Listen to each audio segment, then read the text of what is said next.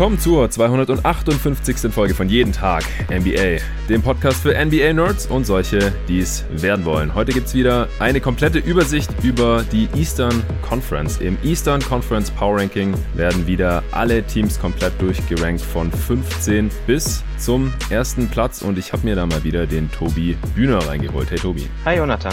Wir haben ja vor zwei Wochen den Power Ranking Podcast Western Conference zusammen gemacht und vor gut vier Wochen haben wir auch schon mal zusammen über die Eastern Conference gesprochen. In vier Wochen passiert viel in dieser Liga und deswegen mache ich hier auch regelmäßig diese Power Ranking Updates und jetzt bisher fand ich es glaube ich ganz praktisch immer im Wechsel dich als Gast reinzuholen, damit ich meine Rankings mal immer wieder mit jemandem abgleichen kann. Wie schwer ist es dir jetzt heute gefallen? die Teams im Osten von 15 bis 1 durchzuranken? Also auf jeden Fall etwas leichter als im Westen das letzte Mal. Mhm. Ich finde, es haben sich hier schon so verschiedene Kategorien von Teams recht klar herausgebildet, äh, weil man dann in manchen der Kategorien vielleicht gar nicht unbedingt ranken möchte, weil es schon nicht mehr so sonderlich schön aussieht im Osten. Aber mhm. an sich vieles mehr relativ einfach an den meisten Stellen. Ja, stimmt. Es gibt wirklich schon so, ja, Cluster oder Gruppierungen, Tiers, wie auch immer man es nennen möchte. Aber ich finde es dann immer schwierig, innerhalb von diesen Clustern die Teams zu ranken. Und es setzt sich halt gerade auch kein Team so richtig nach vorne hin ab und auch nach hinten hin nicht. Also da sieht's im Westen schon ein bisschen anders aus. Im Osten haben wir kein einziges Team, das 20 Siege oder mehr hat. Im Westen haben wir davon drei. Und im Westen haben wir immerhin auch ein Team, das nur sieben Siege hat. Und das schlechteste Team im Osten nach Tabelle gerade hat auch mehr. Also da gibt's halt vor allem so zwischen Platz drei und zwölf oder sowas äh, liegen halt nur fünf Siege Unterschied. Ja, das ist schon alles sehr, sehr nah beieinander gerade noch. Aber es gibt ja auch mehr als die Tabelle. Es gibt ja noch äh, Advanced Stats, die wir uns angeschaut haben. Und natürlich schauen wir auch beide extrem viele Spiele. Und deswegen haben wir hier wieder den Versuch gestartet, die Teams alle durchzuranken. Und wir fangen wie immer mit Platz 15 an. Äh, Sponsor gibt's keinen heute. Äh, Shoutouts habe ich auch erst gestern gemacht. Deswegen würde ich sagen, wir gehen direkt in den Content rein. Ich habe auf Platz 15 ein anderes Team als vor zwei Wochen. Und zwar die Cleveland Cavaliers. Wen hast Hab du da? genauso. ja, ich habe mich schon gefragt, ob es jetzt ein bisschen zu hart ist, weil ich hatte die vor zwei Wochen noch auf Platz 12. Aber die haben ja gerade echt eine heftige Losing Streak stehen jetzt bei 10 und 19, Platz 14 im Osten, aber sieben Spiele verloren seit dem letzten Mal hier. Und nicht nur das schlechteste Netrating im Osten mittlerweile, sondern der gesamten Liga.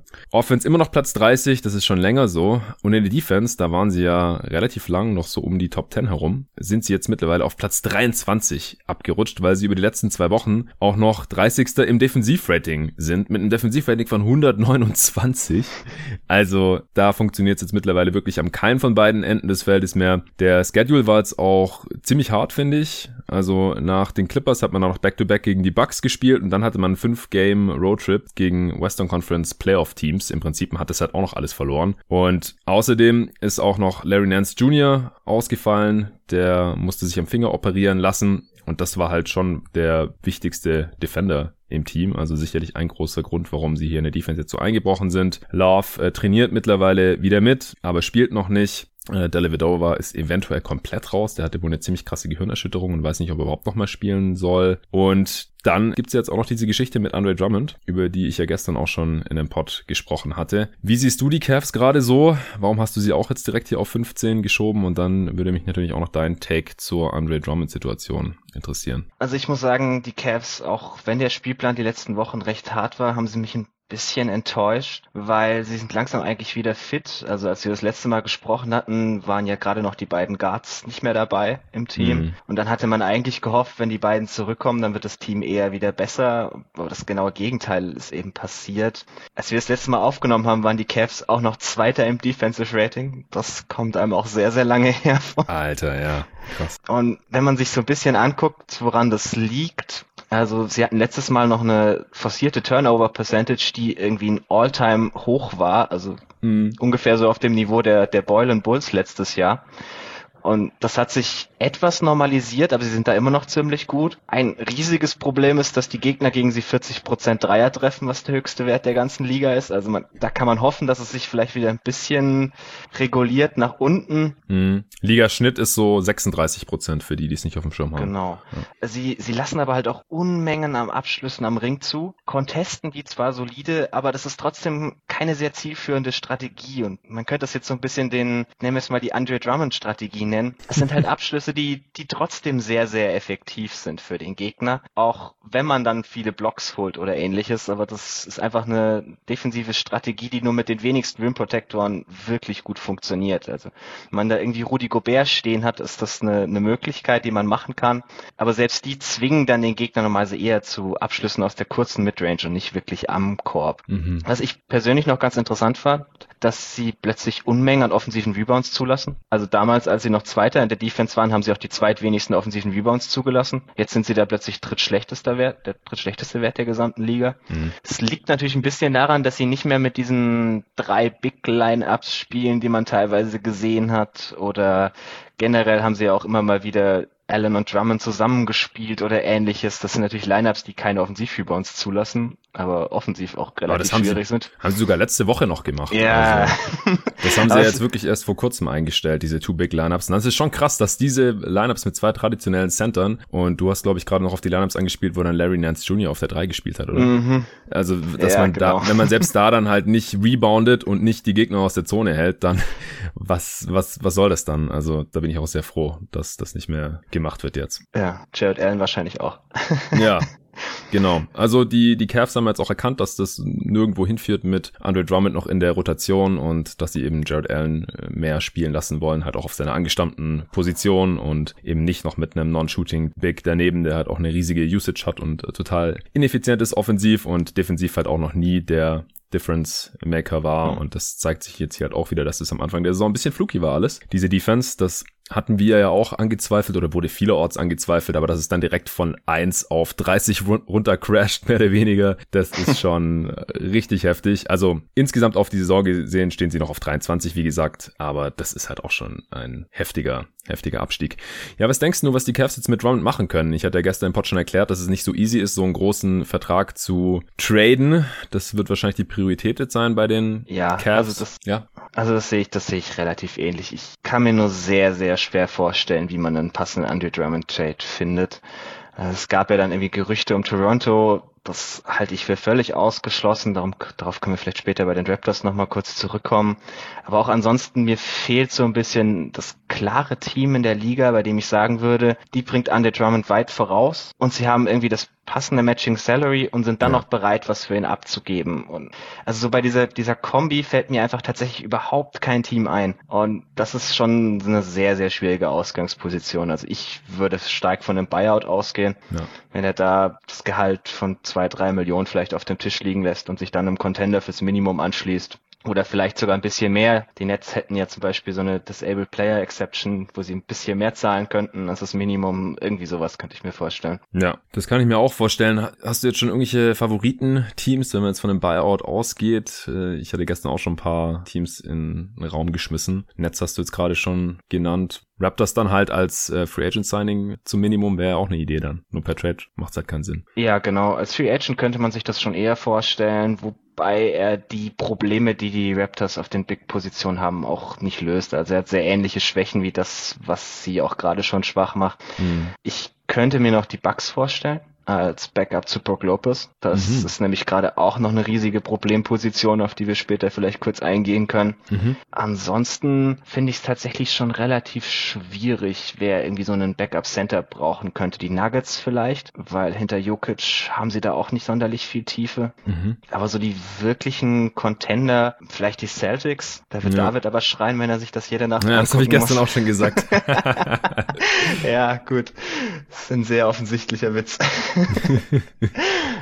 Nee, also es, es, es fällt mir tatsächlich auch da ein bisschen schwer. Also ich gehe davon aus, dass es irgendwie so Richtung Netz, Bucks. So die, die West-Contender brauchen eigentlich alle nicht mehr unbedingt Bigs. Also sowohl die, die Clippers als auch die Lakers sind eigentlich da schon relativ tief besetzt. Blazers. Blazers, ja. Ja, das wäre eine Das sind ja keine Contender, aber ist auf jeden Fall noch so ein Playoff-Team halt. Oder auch Ja, die, die, die Warriors, die einfach keine gesunden Bigs gerade haben. Ich habe nur das Gefühl, Terry Stotts mag äh, Enes Kanter mehr als Andrew Drummond. Ja, also da gibt's auf jeden Fall Optionen. Das wird dann ziemlich spannend, falls und wenn, also wir beide gehen ja davon aus, dass es passieren wird, Drummond aus seinem Vertrag herausgekauft wird. Aber das kann sich wahrscheinlich noch ein bisschen hinziehen. Kann mir schon vorstellen, dass die Cavs jetzt noch abwarten bis zur Trade Deadline und die ist halt erst Ende März. Das ist auch unglaublich früh. Also wir haben ja, wir haben ja gleich noch so einen Fall. Also zwei solcher Spieler, die, wie lange sind wir jetzt in dieser Saison? Keine drei Monate. Ja. Sagen, dass äh, das oder das Team sagt, sie sollen jetzt doch bitte lieber aussitzen bis zur Trade Deadline, ist schon extrem. Ja, keine zwei Monate eigentlich. Also wir haben kurz vor Weihnachten angefangen. Ja, stimmt. Heute ist der stimmt. 18.2. Ziemlich genau. Zwei Monate erst. Also ist es sehr seltsam. Gut, kommen wir zu Platz 14. Da habe ich die Orlando Magic. Wow. Hab ich die Detroit Pistons. Ja, cool. Dann haben wir die, den ersten Unterschied. Ich habe die Magic immer noch auf Platz 14, aber die Pistons habe ich tatsächlich von 15 auf 13 Hm. geschoben. Da äh, können wir ja dann gleich zu kommen. Die Magic stehen bei 11 und 18. Die haben äh, dreimal gewonnen und viermal verloren seit dem letzten Eastern Conference Power Ranking. Stehen auf Platz 12 im Osten aktuell noch. Sind auch nicht mehr letzter im Netrating im Osten, äh, aber immer noch drittschlechteste Offense, Defense aber Platz 14, also immerhin ungefähr durchschnittlich in der Verteidigung. Und über die letzten zwei Wochen haben sie sogar eine Top 10 Defense. Deswegen äh, stehen sie da jetzt auch wieder ein bisschen weiter oben. Sie haben aber weiterhin die Seuche. Jetzt hat sich auch noch Cole Anthony verletzt, der ja für den verletzten Markel Falls in die Starting Five gerückt war, Starting Point Guard war. Der fällt jetzt auch noch bis wahrscheinlich nach dem All-Star Break irgendwann aus mit einer Rippenverletzung. Und der kommt dann wahrscheinlich so circa gleichzeitig wie Aaron Gordon wieder zurück. Deswegen startet da jetzt der dritte Guard in der Rotation, Michael Carter Williams, was es halt offensiv auch nicht einfacher macht. Also die Offense könnte noch weiter in den Keller gehen. Ich hatte vor zwei Wochen gesagt, wenn es so weitergeht, dann äh, sind die Magic vielleicht in zwei Wochen schon auf Platz 15. Das konnten sie jetzt hier noch äh, verhindern, beziehungsweise haben es eher auch die Cavs verhindert und äh, dadurch halt, dass die Magic auch drei Spiele immerhin gewonnen haben. Aber ich finde weiterhin für die restliche Saison sieht es nicht besonders rosig aus. Aminu ist jetzt zwar zurückgekehrt, aber mit den ganzen Verletzten und davor war es ja auch schon fraglich, ob es für die Playoffs oder fürs Play-in-Tournament reicht. Deswegen habe ich sie jetzt hier auf Platz 14 gelassen. Wieso findest du die Magic besser als die Pistons? Ja, also ich habe die Magic auf 13, also ein großer Abstand ist da auch nicht mehr.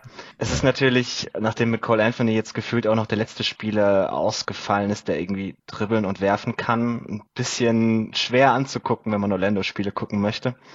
Aber ich habe sie noch vor Detroit, weil die Defense zumindest respektabel ist. Das war auch bei Steve Clifford Teams schon immer so, die sind einfach gut gecoacht. Hm. Da bin ich mir bei Detroit inzwischen teilweise nicht mehr ganz so sicher. Also ich, ich sehe da einfach so ein gewisses Grundniveau, ähm, auf das man zurückfallen kann. Und das würde bei mir halt schon reichen, um dann im Osten irgendwie 13. zu sein. Aber sie haben natürlich, also was du, wo völlig recht hast, sie haben offensiv jetzt ein riesiges Problem. Sie können keine einfachen Würfe mehr kreieren. Sie nehmen die meisten Midranger der gesamten Liga, nehmen kaum noch Würfe am Korb, generieren kaum offene Dreier. Also es ist wirklich ganz, ganz schwierig, so eine vernünftige Offense zu produzieren. Und der Einzige, der sich eigentlich am Leben hält, ist Vucevic. Und er wäre vielleicht auch nur so ein Grund, warum ich sie gerade über Detroit hätte, weil er meiner Meinung nach der beste Spieler ist, den die beiden Teams haben. Und wenn er bleibt, zumindest bis zum Ende der Saison, dann sollte er zumindest dafür sorgen, dass die, Def dass die Offense vielleicht auch nicht letzter wird vom Niveau her. Hm. Und dann würde mir das halt zumindest mit der durchschnittlichen Defense auch reichen. Ja, ich finde es ist sogar, wenn Jeremy Grant das Niveau annähernd halten kann, dann ist es relativ knapp, wer jetzt der bessere Spieler ist zwischen diesen beiden. Also sie haben halt ähnliche Rollen, sind so Mhm. erste Option bei einem ziemlich schlechten Team ähm, und sind natürlich spielen natürlich auf unterschiedlichen Positionen, keine Frage. Mhm. Aber Grant ist halt immerhin stand jetzt ein äh, ziemlich effizienter Volumenscorer. Äh, Auch wenn es immer noch crazy klingt.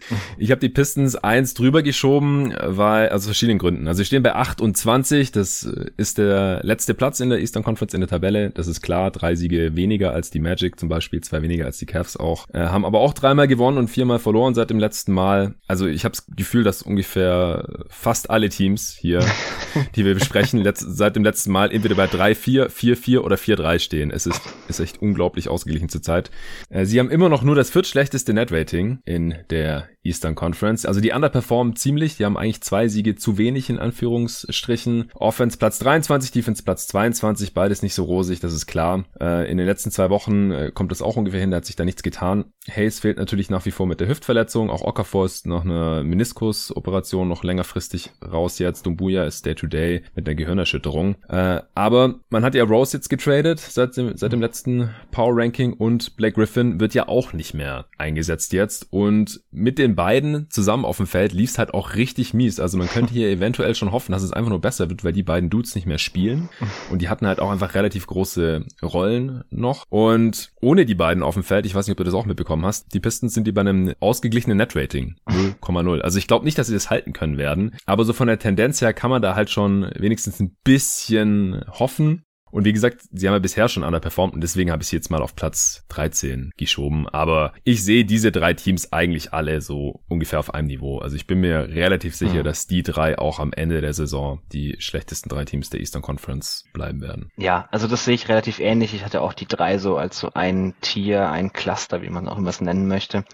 Ich bin mir nur bei dem, gerade bei dem Rose Trade nicht sicher, ob das Detroit irgendwie besser machen könnte, wenn stattdessen Dennis Smith Jr. spielt, der bisher in seiner Karriere auch hauptsächlich eher so den Job als Tanking Commander übernehmen konnte, ansonsten aber noch nicht viel zu einem NBA-Team beigetragen hat und ja, ich stimmt. persönlich inzwischen sehr daran zweifle, dass das in Detroit anders aussehen wird. Was bei Black Griffin ist natürlich ein bisschen die Frage, was irgendwie mit ihm passiert. Auch da stehen ja so Trade-Gerüchte im Raum, die ich mir aber ehrlich gesagt noch viel weniger vorstelle vorstellen kann als bei Drummond. Ja. Weil Griffin hat ja nächstes Jahr noch diese Player Option über 39 Millionen, von der ich einfach mal ausgehe, dass er sie nehmen wird. Ja.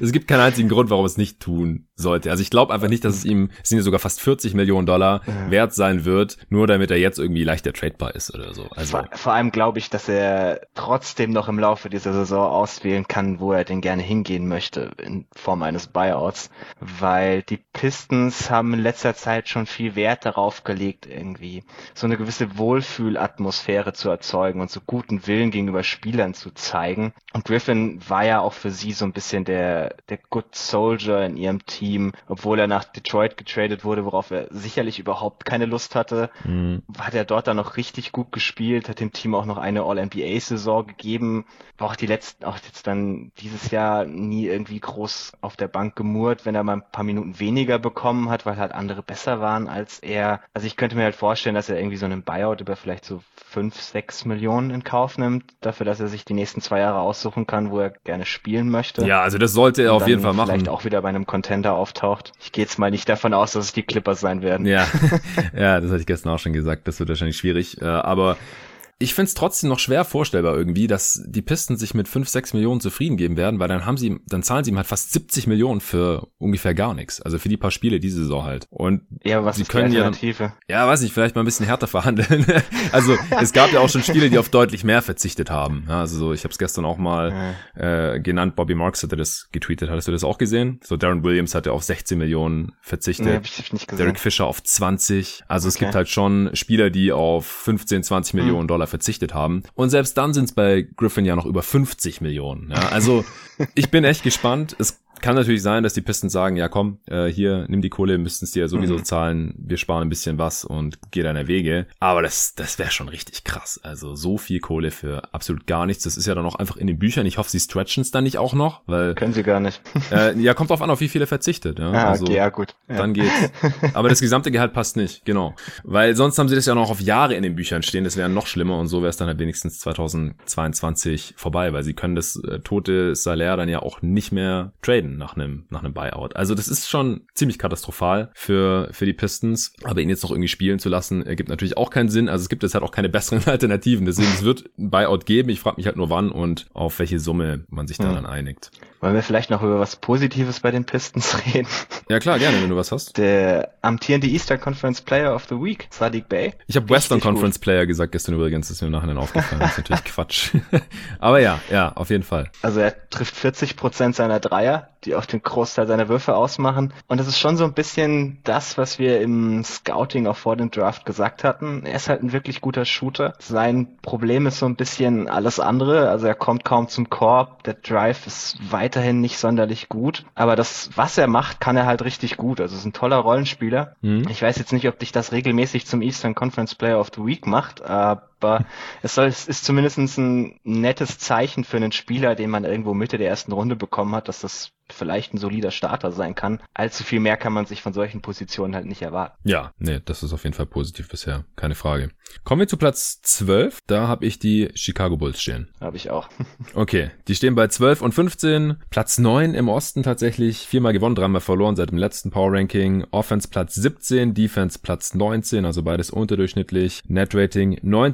im Osten. Der Schedule war aber eher soft, finde ich. Und äh, man hat auch gegen die Magic und die Wizards verloren. Wendell Carter Jr. ist jetzt doch schon wieder früher zurück nach seiner Prellung. Das war auch ein bisschen seltsam, dass mhm. da gesagt wurde, er könnte eventuell erst Ende des Monats zurückkommen. Dafür ist Markkanen jetzt noch zwei, drei Wochen mit seiner Schulterverletzung draußen. Also der Frontcourt ist äh, immer noch nicht komplett. Äh, Arne war hier letzte Woche ja auch eher dafür, den Rebuild weiter voranzutreiben und halt tendenziell alles wegzutraden, was nicht Patrick Williams heißt und halt Levine auch nur beim richtigen Angebot. Hm. Wie siehst denn du so die Situation der Bulls gerade? Also sie sind ja jetzt gerade eigentlich noch auf dem Play-In-Tournament-Platz, aber hm. siehst es dann für die restliche Saison auch nicht so positiv, wenn du sie jetzt auch auf Platz 12 hier hast? Ja, also ich sehe sie auch eher kritisch, vor allem weil sie eins der Teams sind, das irgendwie noch so interessante Trade-Kandidaten hat. Und dieses Jahr wird es schon so sein, dass sich sehr viele Teams einreden können, dass sie noch in, einem, in Playoff-Reichweite sind hm. und dass dann die wenigen Teams, die irgendwie als Seller auftreten und interessante Veteranen haben, so Thad Young, Garrett Temple, Otto Porter, vielleicht sogar mit seinem Gehalt oder Saturanski, hm. dass man für die dann schon einen sehr soliden Gegenwert bekommen kann. Und die Bulls haben ja ein neues Regime, das vielleicht nicht unbedingt den Druck hat, im ersten Jahr unbedingt in die Playoffs kommen zu müssen, im Gegensatz zu vielleicht bei dem einen oder anderen Team wie den Wizards oder ähnliches. Ja. Also ich habe da eher die, die Annahme, dass sie vielleicht im Laufe der Saison mehr auf die Jungspieler setzen werden und das sind halt eben diejenigen, mit denen es bisher auf dem Feld eher ziemlich schlecht läuft. Ja, und es gibt ja auch noch den Faktor, dass das Team, das als erstes sagt, okay, fuck it mit dem Play-in-Tournament, mhm. schaffen wir vielleicht eh nicht, äh, dass die dann halt vielleicht auch schon als erstes Trades machen oder dann halt quasi in den Tank-Modus gehen, wenn man so möchte, und dann halt eher die jüngeren Spieler mehr spielen lassen und man halt weniger mit äh, Thad Young und Temple und so, die halt eigentlich, also das sind halt die Lineups, die die Spiele gewinnen hier, mhm. die wenigen Spiele, die die Bulls gewinnen. und dann halt doch lieber wieder Wendell Carter und Markkanen und so weiter äh, zusammen spielen und dann äh, bricht die Defense wieder ein, wie Arne hier auch so schön dargelegt hat. Und äh, das Team, das halt das als erstes erkennt und dann halt durchzieht, die haben dann halt auch riesige Vorteile, aus diesem Cluster dann halt noch nach unten zu fallen und halt wirklich dann signifikant höhere Chancen auf einen hohen äh, Lottery-Pick zu haben. Was man halt auch dazu sagen muss, Bisher ist ja die Offense noch eher das Ende des Feldes, bei denen es bei den Bulls ein bisschen besser läuft. Das Problem ist, das wird hauptsächlich, wenn man sich so die Four Factors angeguckt, davon getrieben, dass sie eine der besten E-Field Goals der ganzen Liga aufweisen. Also das sind sie die fünf besten der Liga. Mhm. Obwohl die Location der Shots, die sie nehmen, eher so mittelmäßig ist. Oh ja. Und sie haben ein paar gute Shotmaker, gerade Zach Levine.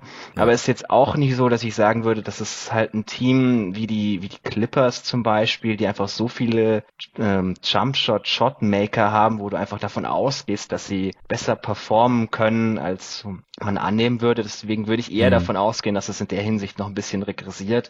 Und ich sehe halt in der Defense nicht, warum die plötzlich viel besser werden sollte. Ich habe da die Tage einen sehr interessanten Tweet gesehen von einem der Writer von 538. Komme leider gerade nicht mehr auf den Namen, aber die haben da analysiert, wer hat so die aggressivste und passivste Defense der Liga. Mm, ah ja, aggressiv im Sinne von, also sie hatchen, blitzen, machen halt sehr, sehr viele aggressive Pick-and-Roll-Coverages, also das, wofür die Bulls ja letztes Jahr unter Boyle noch sehr bekannt waren. Ja. Sehr interessant, sie sind dieses Jahr plötzlich die passivste Defense der gesamten Liga. Also ja, machen krass. am wenigsten Hatching, am wenigsten Blitzen, sondern spielen stattdessen sehr, sehr viel einfach nur Drop Coverage. Und ich, also es funktioniert halt bisher nicht sonderlich und ich sehe auch nicht wirklich, warum es mit dem Kader besser funktionieren sollte, weil so wirklich ideal ist der Kader für Drop Coverage einfach nicht aufgebaut. Also Wendell Carter Jr., ihr hattet darüber ja geredet, ist jetzt kein perfekter Drop-Verteidiger, sondern er ist eher noch so der mobile Big, der halt auch mal blitzen kann. Deswegen war das letztes Jahr für ihn gar nicht schlecht eigentlich.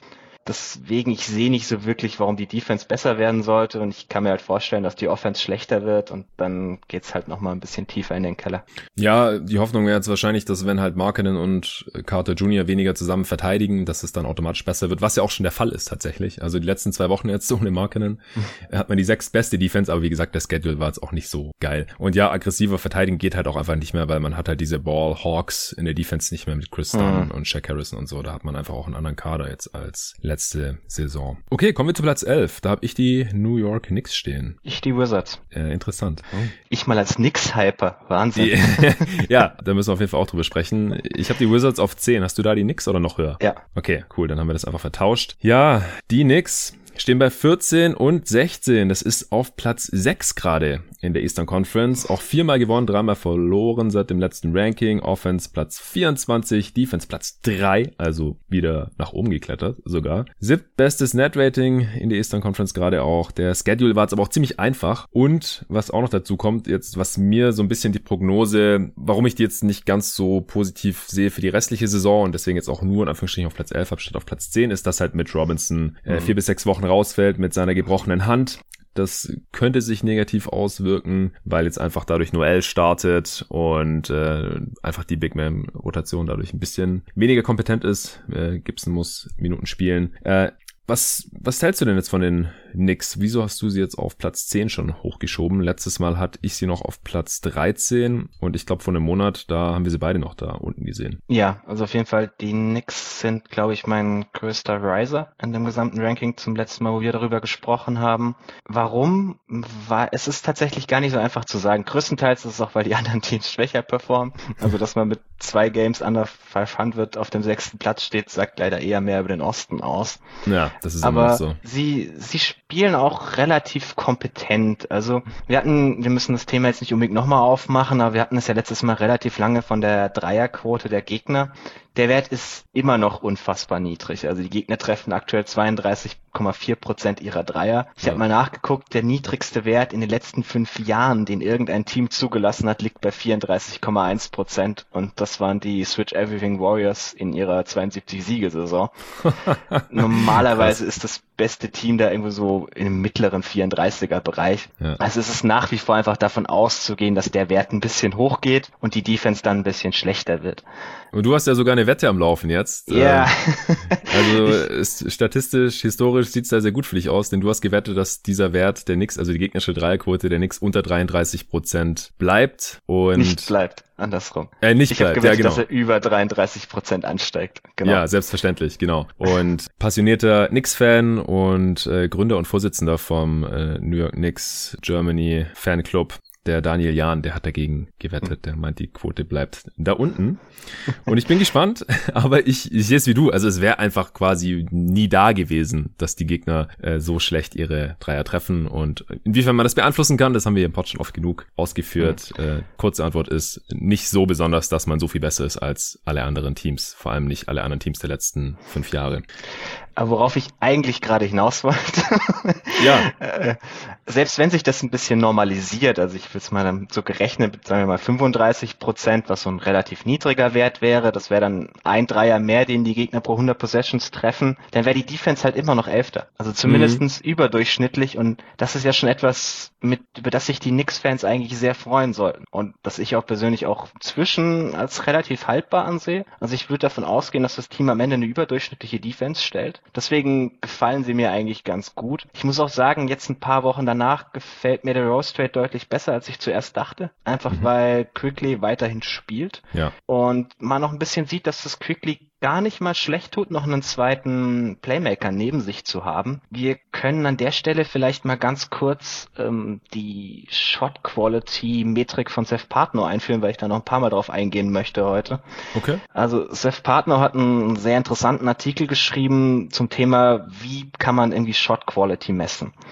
Und hat dafür dann quasi verschiedene Charakteristiken eines Wurfes herangenommen. Also zum einen, wie weit entfernt vom Korb ist er natürlich, wie weit entfernt ist der nächste Gegenspieler, wie viele Dribblings muss der Spieler vorher nehmen und wie lange hat er den Ball vorher schon in der Hand, weil das alles Anzeichen sind, mit denen normalerweise einfach die Wurfqualität nach unten geht. Und hat er quasi für jede Kombination dieser verschiedenen Ausprägungen rausgefunden, was ist so die durchschnittliche Field Goal, die ein Spieler wirft, also über alle Spieler. Und mhm. das ist dann quasi die Qualität eines solchen Wurfes. Und Emmanuel Quickly war der Spieler mit der schlechtesten Shot Quality unter den Rookies. Das ist hm. zum einen natürlich ein Zeichen, dass er einfach solche Würfe nehmen und machen kann. Also diese ganzen Floater, die man von ihm sieht, sind halt Würfe, die im Schnitt eher schlecht getroffen werden, die er aber hm. relativ gut verwertet.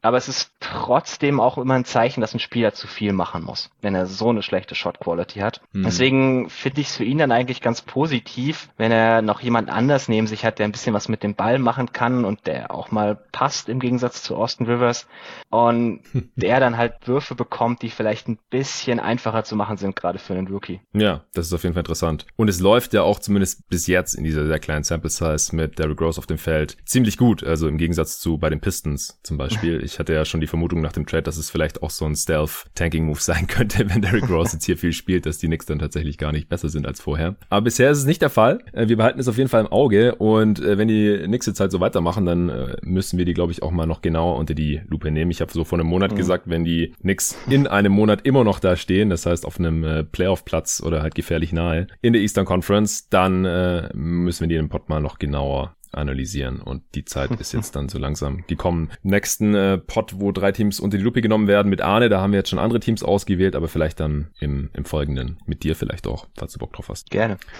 cool. Dann Kommen wir zu den Washington Wizards. Die hast du immer noch auf, was heißt immer noch? Du hast die auf 11. Da hatte ich sie letzte mhm. Woche. Ich habe die jetzt auf 10 geschoben stehen immer noch nur bei 9 und 17, was Platz 13 in der Eastern Conference mhm. ist, aber und quasi drei Plätze weiter unten als jetzt hier bei mir im Power Ranking. Aber sie haben viermal gewonnen seit dem letzten Mal, auch viermal verloren, aber das ist auf jeden Fall, auf jeden Fall schon mal ein Schritt in die richtige Richtung. Offense immer noch nur Platz 22, Defense Platz 26, Platz 13 im Net Rating im Osten. Es sieht immer noch nicht alles so toll aus, aber sie haben eine Three-Game-Winning Streak jetzt gerade aktuell und das nicht gegen irgendwelche Schrottteams, sondern gegen die Celtics, gegen die Rockets Rockets und gegen die Nuggets.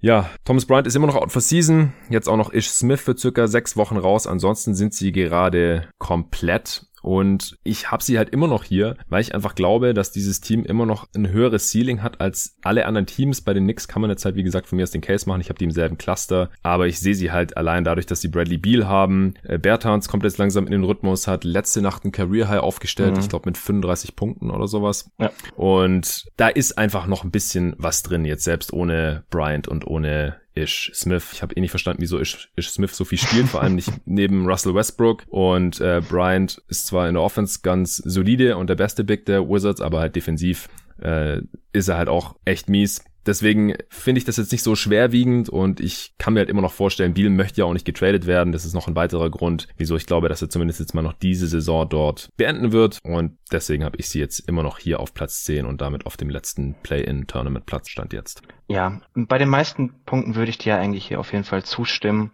Ich sehe halt nicht wirklich, warum sich die Defense der Wizards verbessern sollte, was sich schon mal gewaltig runterzieht. Aber die Offense sollte eigentlich besser sein als das, was sie bisher gezeigt haben. Teil davon ist auch, dass sie ihre Dreier wirklich schlecht treffen. Also sie haben die zweitschlechteste Dreierquote der gesamten Liga. Mhm. Und wenn man sich so anguckt, wer die Würfe bei ihnen nimmt, sollte das eigentlich noch ein bisschen nach oben regressieren.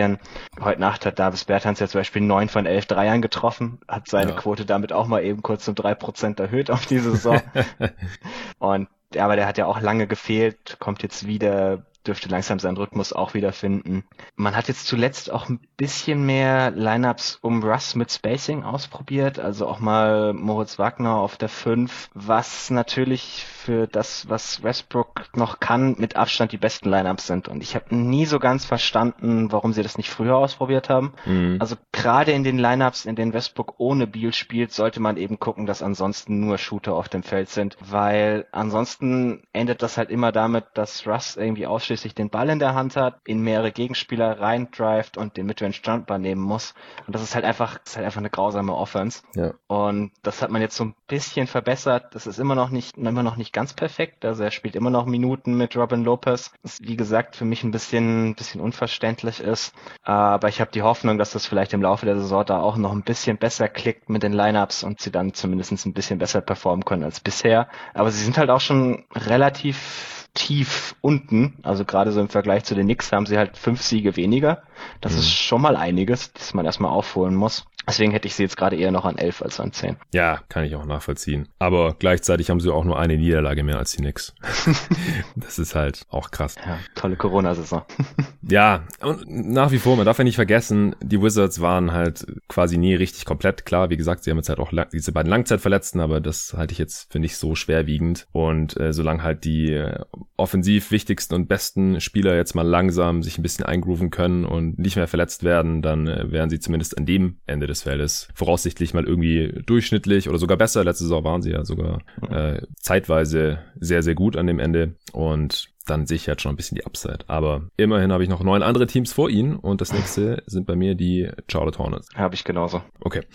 13 Siege, 15 Niederlagen. Das ist aktuell ein geteilter siebter Platz im Osten. Dreimal gewonnen, dreimal verloren seit dem letzten Mal. Aktuell werden ja Spiele verschoben mit Hornets Beteiligung mhm. wegen äh, Contact Tracing. Da ist jetzt kein äh, positiver Fall gemeldet worden. Es gibt ja aktuell wieder fünf positive Corona-Tests äh, in der NBA. Einer ist Drew Holiday, da kommen wir nachher noch zu. Und die anderen vier sind ja alles äh, San Antonio Spurs. Ist da eigentlich bekannt, wer, welche Spieler das sind? Nein. Gar nichts, gell? Wird da auch nicht rauskommen. Denke ich auch. Ja, deswegen Spurs spielen aktuell nicht und die äh, Hornets eben auch nicht. Offense und Defense Platz 18, Netrating 10. im Osten. Tendenziell schlägt man die schwächeren Teams immerhin. Und LaMelo Ball startet endlich, seit Graham mal ein paar Spiele verletzt war. Und er spielt halt auch so gut, dass ich auch denke, dass er den Starting-Spot jetzt nicht mehr abgeben wird. Ja, allgemein sind bei den Hornets gerade immer wieder Spiele angeschlagen, aber jetzt nichts äh, Langfristiges. Es ist meistens irgendwie Day-to-Day -Day und die Spiele sind dann relativ schnell wieder zurück. Ähm, jetzt muss man mal schauen, wann die Hornets wieder spielen dürfen. Eigentlich wollte ich die auch jetzt mit Arne analysieren. Es gab jetzt auch davor noch genug Spiele. Ich denke, wir machen es auch trotzdem. Also ist gerade alles eigentlich nicht so tragisch, sofern sich da jetzt auch niemand mit äh, dem Coronavirus infiziert hat. Aber wie gesagt,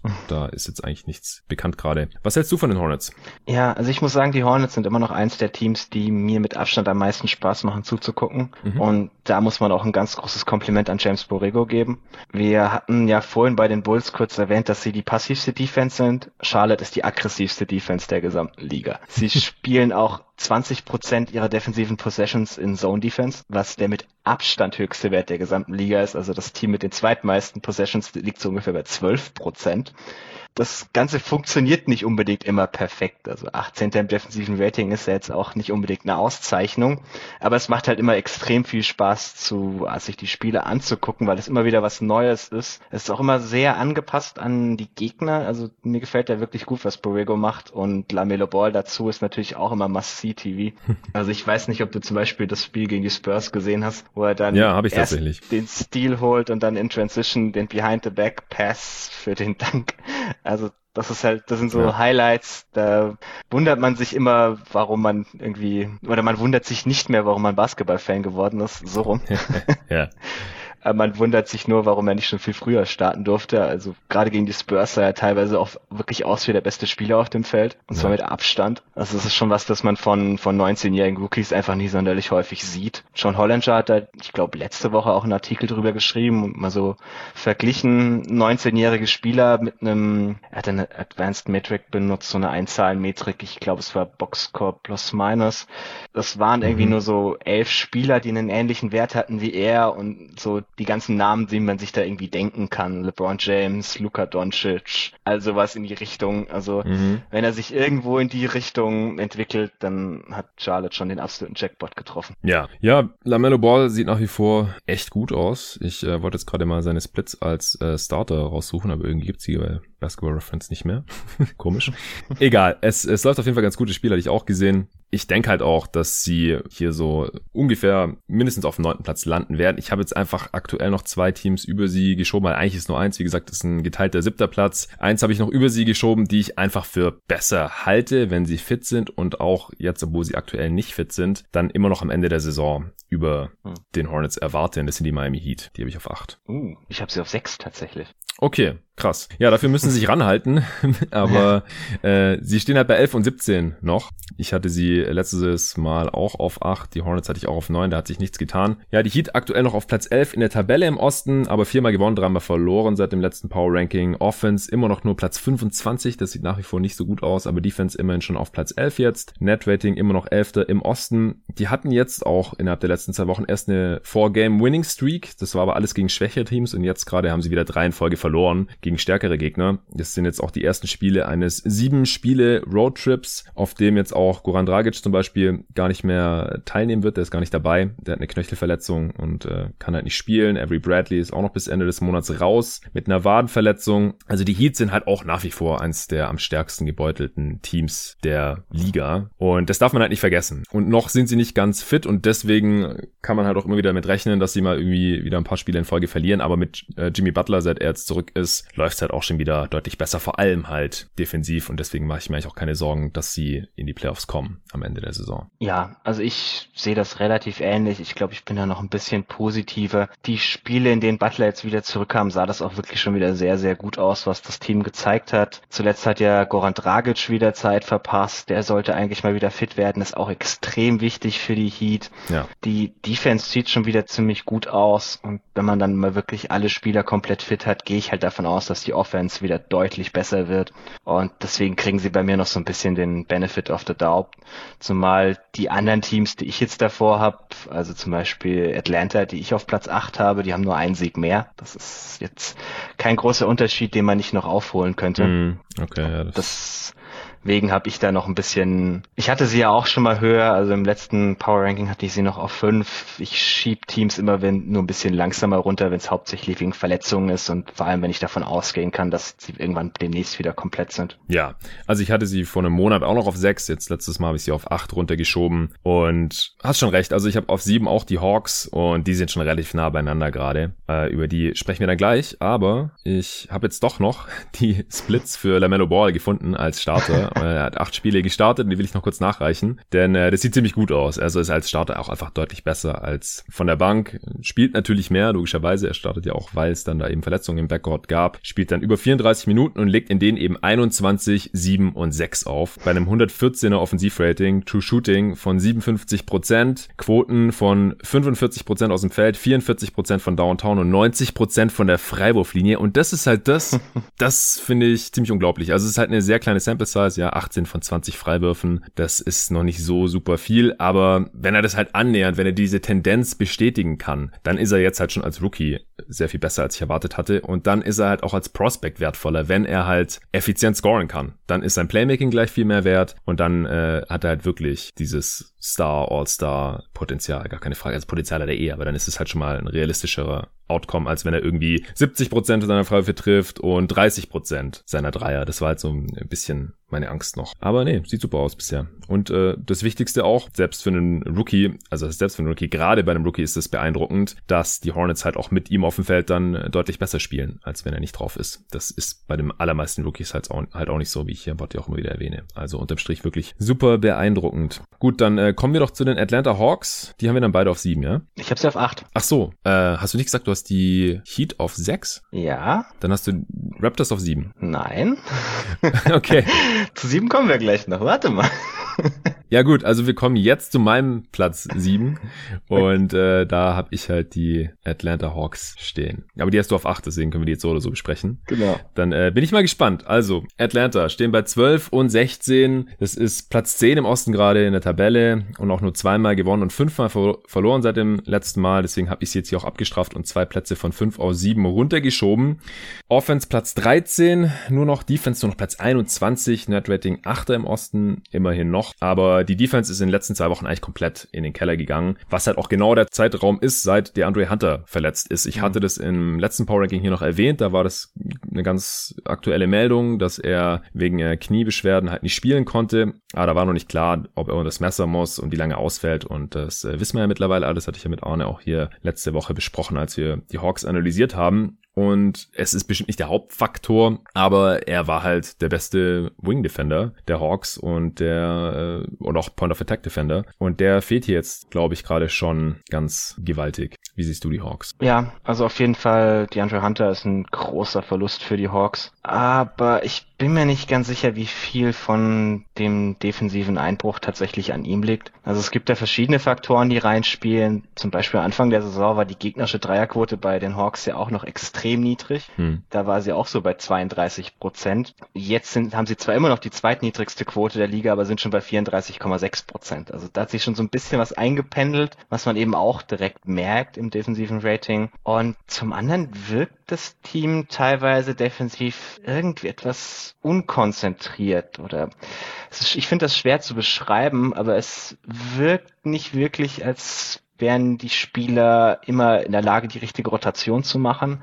Ich weiß nicht, ob das vielleicht so langsam auch ein bisschen Ausdauer ist, das vielleicht zieht. Atlanta mhm. war ja auch eins von den Teams, die eine sehr, sehr lange Pause hatten, weil sie nicht in der Bubble waren. Kann natürlich sein, dass es dann schwierig ist, irgendwie die Fitness auf genau das Level zu bekommen, das man normalerweise hätte mit einem, einer längeren Aufbauphase. Ich, es könnte natürlich auch irgendwie andere Geschichten sein, Off-Court, die da so ein bisschen mit reinspielen. Also es gibt, ich weiß nicht, Mike Prada hat da ein Video dazu gemacht. Es gibt eine gewisse Verzweiflung unter den Mitspielern von Trey Young. Immer wenn er den Ball hat, stehen die halt nur rum. Also so dieses James Harden-Phänomen. Mhm. Ich, das kann natürlich auch irgendwo so ein bisschen ein Faktor sein, wobei man andersrum auch sagen muss, wenn Trae Young nicht auf dem Feld steht, dann bricht das Team halt völlig zusammen. Also sie sind mit ja. ihm auf dem Feld fast 15 Punkte pro 100 Possessions besser. Ja, unglaublich. Davon der größte Teil natürlich offensiv, also sie sind mit ihm 12 Punkte besser pro 100 Possessions offensiv, aber sie sind auch defensiv besser mit ihm auf dem Feld als ohne ihn. Was ja, ja schon recht ungewöhnlich für ihn ist. Ja, aber das liegt und, auch daran, dass einfach die Starter ganz gut verteidigen. Ja. Also der, der Frontcourt halt, mhm. gerade mit Capella, Collins und halt eigentlich Hunter. Äh, Hunter hat auch den, äh, das, den größten Unterschied äh, on-off in der Defense, wenn er spielt und, oder wenn er nicht spielt. Mhm. Und danach halt gleich Capella natürlich als Room Protector, aber der kann es halt alleine auch nicht richten. Ja, also ich finde, das ist jetzt schon auffällig gewesen. Äh, ich habe jetzt auch das Spiel letzte Nacht gegen die äh, Celtics geschaut zum Beispiel. Das hat man zwar noch gewonnen am Ende, aber die Offense der Celtics ist halt gerade auch echt, echt hart. Also die haben eigentlich im Prinzip nur Brown und Tatum, da kommen wir gleich noch mhm. zu. Und klar, die, aber die Bank der Hawks, die, die verteidigen halt gar nichts und offensiv läuft's halt nach wie vor auch nicht, weil es halt immer noch keinen richtigen äh, Backup-Playmaker gibt. Bogdanovic ist auch noch länger draußen und ähm, Rondo erstens nicht die Offenbarung und zweitens auch echt wenig gespielt bisher. Gallinari kommt jetzt so langsam wieder rein erst. Also ich, ich finde das Team eigentlich auf dem Papier nach wie vor echt überzeugend von der Tiefe her. Ich hatte auch mit Arne länger drüber gesprochen, aber jetzt auch der Ausfall von Hunter ist halt schon nochmal ein, ein Riesendämpfer. Also ich glaube nach wie vor daran, dass sie ein Playoff-Team sein werden, aber ob sie sich jetzt auf Platz 7 im Power-Ranking halten können, das äh, muss man noch abwarten. Also können da auch recht schnell auf 8 fallen oder dann vielleicht auch nur übers Play-In-Tournament gehen am Ende. Ja, also ich bin mal gespannt, wie das dann aussieht, wenn Bogdanovic wieder zurückkommt. Ob er vielleicht die, die offensiven Probleme der Bank ein bisschen kurieren kann. Weil ja. sie sind gerade ohne Trae Young auf dem Feld offensiv halt im 10. Percentile. Und das ja, ist schon wirklich, wirklich grottig. Also das sind wirklich die Minuten, die sie einfach total runterziehen. Wenn dann Bogdanovic in den Minuten vielleicht zumindestens die Offense auf ein mittelmäßiges Niveau ziehen kann, vielleicht kommt dann auch Okongu bald mal wieder und gibt zumindestens den, den Backup-Big. Für die Rolle sollte er dann auch schon ganz solide sein. Also ich habe da ein bisschen Hoffnung, dass sich der Teil halt stabilisiert und dass sie dann am Ende irgendwie so ein, ja, knapp positives Team sind, was im Osten halt für Platz 8 oder so reichen würde bei mir. Ja. Okay, wen hast du jetzt auf Platz 7? Die Pacers. Ah, die okay. Ja, ja, die fehlen tatsächlich. Die habe ich auf 5. Ich habe auf 6 die Raptors. Wo hast du die? 5. Okay, dann äh, können wir als nächstes über die sprechen. Also haben wir auch nah beieinander. Auch hier, also ich habe echt lange überlegt, wen schiebe ich da jetzt auf äh, fünf oder sechs, Pacers oder Raptors. Pff, sind sehr austauschbar hier an dieser Stelle. Die Raptors stehen bei 13 und 15. Das ist gerade der geteilte siebte Platz im Osten. Viermal gewonnen, dreimal verloren seit dem letzten Mal. Und es geht halt auch stetig weiter nach oben für die Raptors. Das hatten wir vor einem Monat hier mhm. schon antizipiert. In der Offense mittlerweile auf Platz 10, Defense Platz 16. Viertbestes Net-Rating im Osten ergibt das. Das ist genauso gut wie das der Sixers. Das ist schon krass. Das muss man sich mal geben. Also die Differenz zwischen Offense und Defense der Raptors ist genauso gut wie die, die der Philadelphia 76ers, die auf 1 gerade stehen in der Eastern Conference. Ja, Anunobi hat jetzt noch eine ganze Weile gefehlt mit seiner Wadenverletzung, spielt jetzt aber wieder, das ist natürlich auch wichtig. Ähm, was hältst du von den Raptors? Das ist ja auch ein Team, das du ein bisschen näher verfolgst. Ja, also die, die Raptors sind gerade auf jeden Fall auf dem richtigen Kurs. Sie underperformen zwar ihr Netrating immer noch massiv, am zweitmeisten in der ganzen Liga, ja. aber sie haben sich jetzt eigentlich in allen Bereichen irgendwie stabilisiert, wo man darauf hoffen konnte. Also die Offense ist quasi wieder genauso gut wie letztes Jahr. Wir haben die zwölf beste Halfcourt Offense, was jetzt nicht toll ist, aber immerhin gut. Und sie haben die zweitmeisten Punkte added in Transition, was letztes Jahr ihre große Stärke war und auch jetzt langsam wieder eine ihrer Stärken ist. Mhm. Ein bisschen das Problem ist noch die Defense, die ist noch deutlich schwächer als letztes Jahr und das liegt zu einem großen Teil daran, dass ihre Rim Protection relativ mau ist, also was die mhm. Quote am Ring zugelassen betrifft. Und das war ja letztes Jahr so ein bisschen ihr der Versuch ihres Systems. Die geben zwar sehr sehr viele Dreier ab, das tun sie auch dieses Jahr wieder, aber sie lassen dafür halt kaum Würfe am Ring zu und wenn, dann sind die alle sehr, sehr gut contested. Sie lassen auch jetzt noch relativ wenig Würfe am Ring zu, aber das, was sie zulassen, ist deutlich schlechter contested. Und das kommt halt aus einem sehr einfachen Grund. Sie haben ein massives Big-Problem immer noch. Ja. Also ich habe die Tage irgendwann bei einem Spiel mal diesen Gedanken bekommen, wie schön wäre es, wenn die, die, Raptors noch einen Big hätten, der einen Layup machen kann. Weil ich habe, glaube ich, noch nie einen Big so viele Layups versemmeln sehen wie Aaron Baines die letzten paar Wochen. Also ich habe versucht, dich zu warnen vor Baines. Ja, ja, ich weiß, ich weiß. du bist entschuldigt. Na, aber das, das Problem ist tatsächlich auf der anderen Seite des Feldes noch ein bisschen schlimmer, weil sie haben einfach niemanden mehr, der wirklich so eine solide Rim Protection Präsenz ausstrahlt. Das Pascal Siakam schon der beste Rim Protector und zuletzt sind sie jetzt dann auch tatsächlich mal ultra small gegangen, nachdem Oji Anunobi wieder da war. Sie haben gegen die Bucks gestartet mit eigentlich ihren fünf besten Spielern, also Kyle Lowry, Fred Van Vliet, Norman Powell, Oji Anunobi und eben Pascal Siakam. Mhm. Und das hat tatsächlich relativ gut funktioniert. Also das ist dann eben so eine, so eine Fünf-Mann-Unit, die defensiv sehr, sehr viel switchen können, die allesamt relativ spielintelligent sind. Also man hat direkt gesehen, dass Nick Nurse da wieder ein bisschen mal komplexere Dinge ausprobieren konnte, was er halt nicht tun kann, wenn er immobile Bigs auf dem Feld hat oder Bigs wie Chris Bougie, die jetzt nicht den höchsten defensiven Basketball-IQ haben. Mhm. Nicht so, nicht so im Vergleich wie zum Beispiel Marc Gasol, der letztes Jahr noch in dem Team war, der jetzt auch kein, kein Überathlet ist oder so, aber halt so unfassbar intelligent, dass du mit ihm auch jedes System spielen kannst. Und dass halt diese fünf Spieler jetzt alle wieder da sind und vor allem auch alle wieder in Form sind. Also Norman Paul war ja am Anfang der Saison auch völlig off. Pascal Siakam war am Anfang der Saison auch ziemlich schwach, ist jetzt eigentlich ja. so im Schnitt auch wieder genauso gut wie letzte Saison. Ja. Dass ihm das dieses Jahr keinen All-NBA-Spot einbringen wird, ist zwar auch klar, aber vielleicht hätte es dann letztes Jahr auch schon nicht sein sollen. Jedenfalls. Siehst du ihn als halt, All-Star? Ah, ich habe meine Viel, Fiese Frage jetzt wahrscheinlich. ich habe meine, All, meine All-Stars noch nicht gemacht. Das okay. mache ich wieder eine Woche vor dem All-Star-Break. Ähm, Wahrscheinlich aber schon, wenn ich es mal so im Kopf durchzählen würde. Okay. Also er hat die letzten paar Wochen, muss man wirklich sagen, wieder sehr, sehr gut gespielt. Ja, also ja. wenn er, wenn er nicht diese katastrophalen ersten drei, vier Wochen der Saison gehabt hätte, na gut, das ist jetzt auch die Hälfte der bisherigen Saison, aber okay. ja, das ist halt das Ding. Das ist so uh, früh noch in der Saison eigentlich. Ja, also die letzten, die letzten vier Wochen waren wirklich wieder auf einem sehr, sehr guten Niveau und auch das macht mir halt vor allem Hoffnung. Sie müssten jetzt noch irgendwie eine Lösung für ihre Big-Position finden.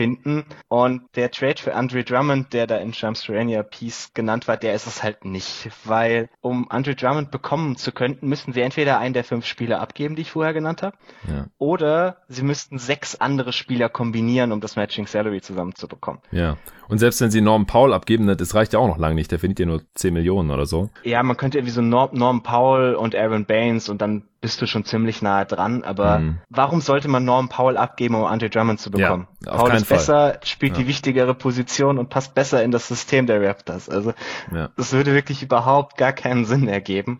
Deswegen, es ist halt dann aber auch tatsächlich ein bisschen schwierig, so eine, so eine Lösung sich vorzustellen, wer das sein könnte. Also auch hier wird mir der Name Fat Young ganz gut gefallen, den wir vorher mal genannt haben. Der wäre natürlich eine perfekte Lösung. Oder Nerlens Noel, falls die Knicks doch ein bisschen aus dem Playoff-Rennen doch noch rausfallen. Also das wären halt so Kandidaten, ja. die zumindest irgendwie ganz gut in das System passen könnten und die man sich vielleicht leisten könnte.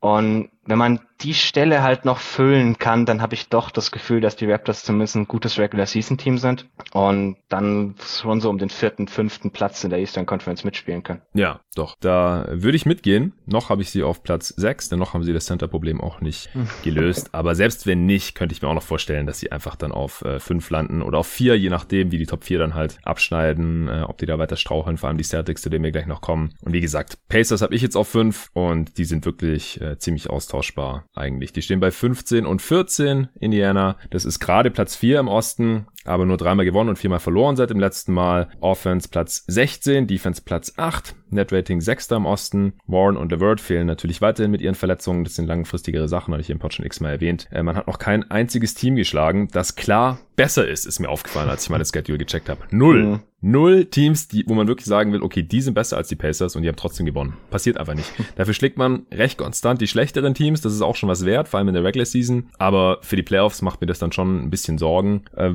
wie siehst du die Pacers jetzt? Offensichtlich ja dann nicht ganz so positiv, wenn du sie jetzt schon auf sieben Orte geschoben hast. Ja, also mir macht auch so ein bisschen Sorgen, was das Team irgendwie systematisch auch tut. Also wir hatten ja letztes Mal schon darüber gesprochen, dass so dieses Grundprinzip, dass sie jetzt einen, sagen wir mal, deutlich moderneren Shot-Mix nehmen wollen, schon sehr, sehr positiv ist. Also man kann da dann einzelne Beispiele raussuchen. Zum Beispiel Miles Turner. Wir hatten ja vorhin kurz diese Shot-Quality von mhm. Seth Partner angesprochen. Miles Turner ist derjenige Spieler, der sich im Vergleich zur letzten Saison am meisten erhöht hat, was diese Shot-Quality seine Würfel betrifft. Und das trägt einen großen Anteil dazu bei, dass er dieses Jahr als Scorer deutlich effizienter ist. Also er macht 123 Punkte pro 100 Shot Attempts anstelle von 113, was okay. schon ein gewaltiger Sprung Am meisten in der Liga oder bei den Pacers? Am meisten in der gesamten Liga. Ach so, krass. Ich dachte gerade nur bei den ja. Pacers. Okay. Nee, nee, von, von der gesamten Liga hat sich wow. seine Shot Quality am meisten erhöht. Okay. Irgendwie um fast 10% in der E-Field Goal. Hm. Weil er halt anstelle von 30% Midrangern wie letztes Jahr nur noch die Hälfte davon nimmt. Ja.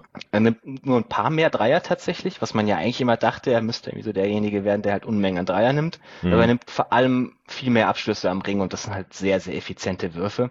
Und man merkt, dass das halt so die Gesamteinstellung ist, die der Coach dem Team mitgibt, dass sie das um jeden Preis irgendwie zum Korb kommen wollen. Sie nehmen ja auch die meisten Abschlüsse am Ring, die zweitwenigsten Midranger, was generell alles sehr positive Dinge sind, aber teilweise auch zu Problemen führt. Also ich habe zum Beispiel das Spiel gegen die Nets gesehen, wo sie in der ersten Halbzeit nur 30 Punkte aufgelegt haben.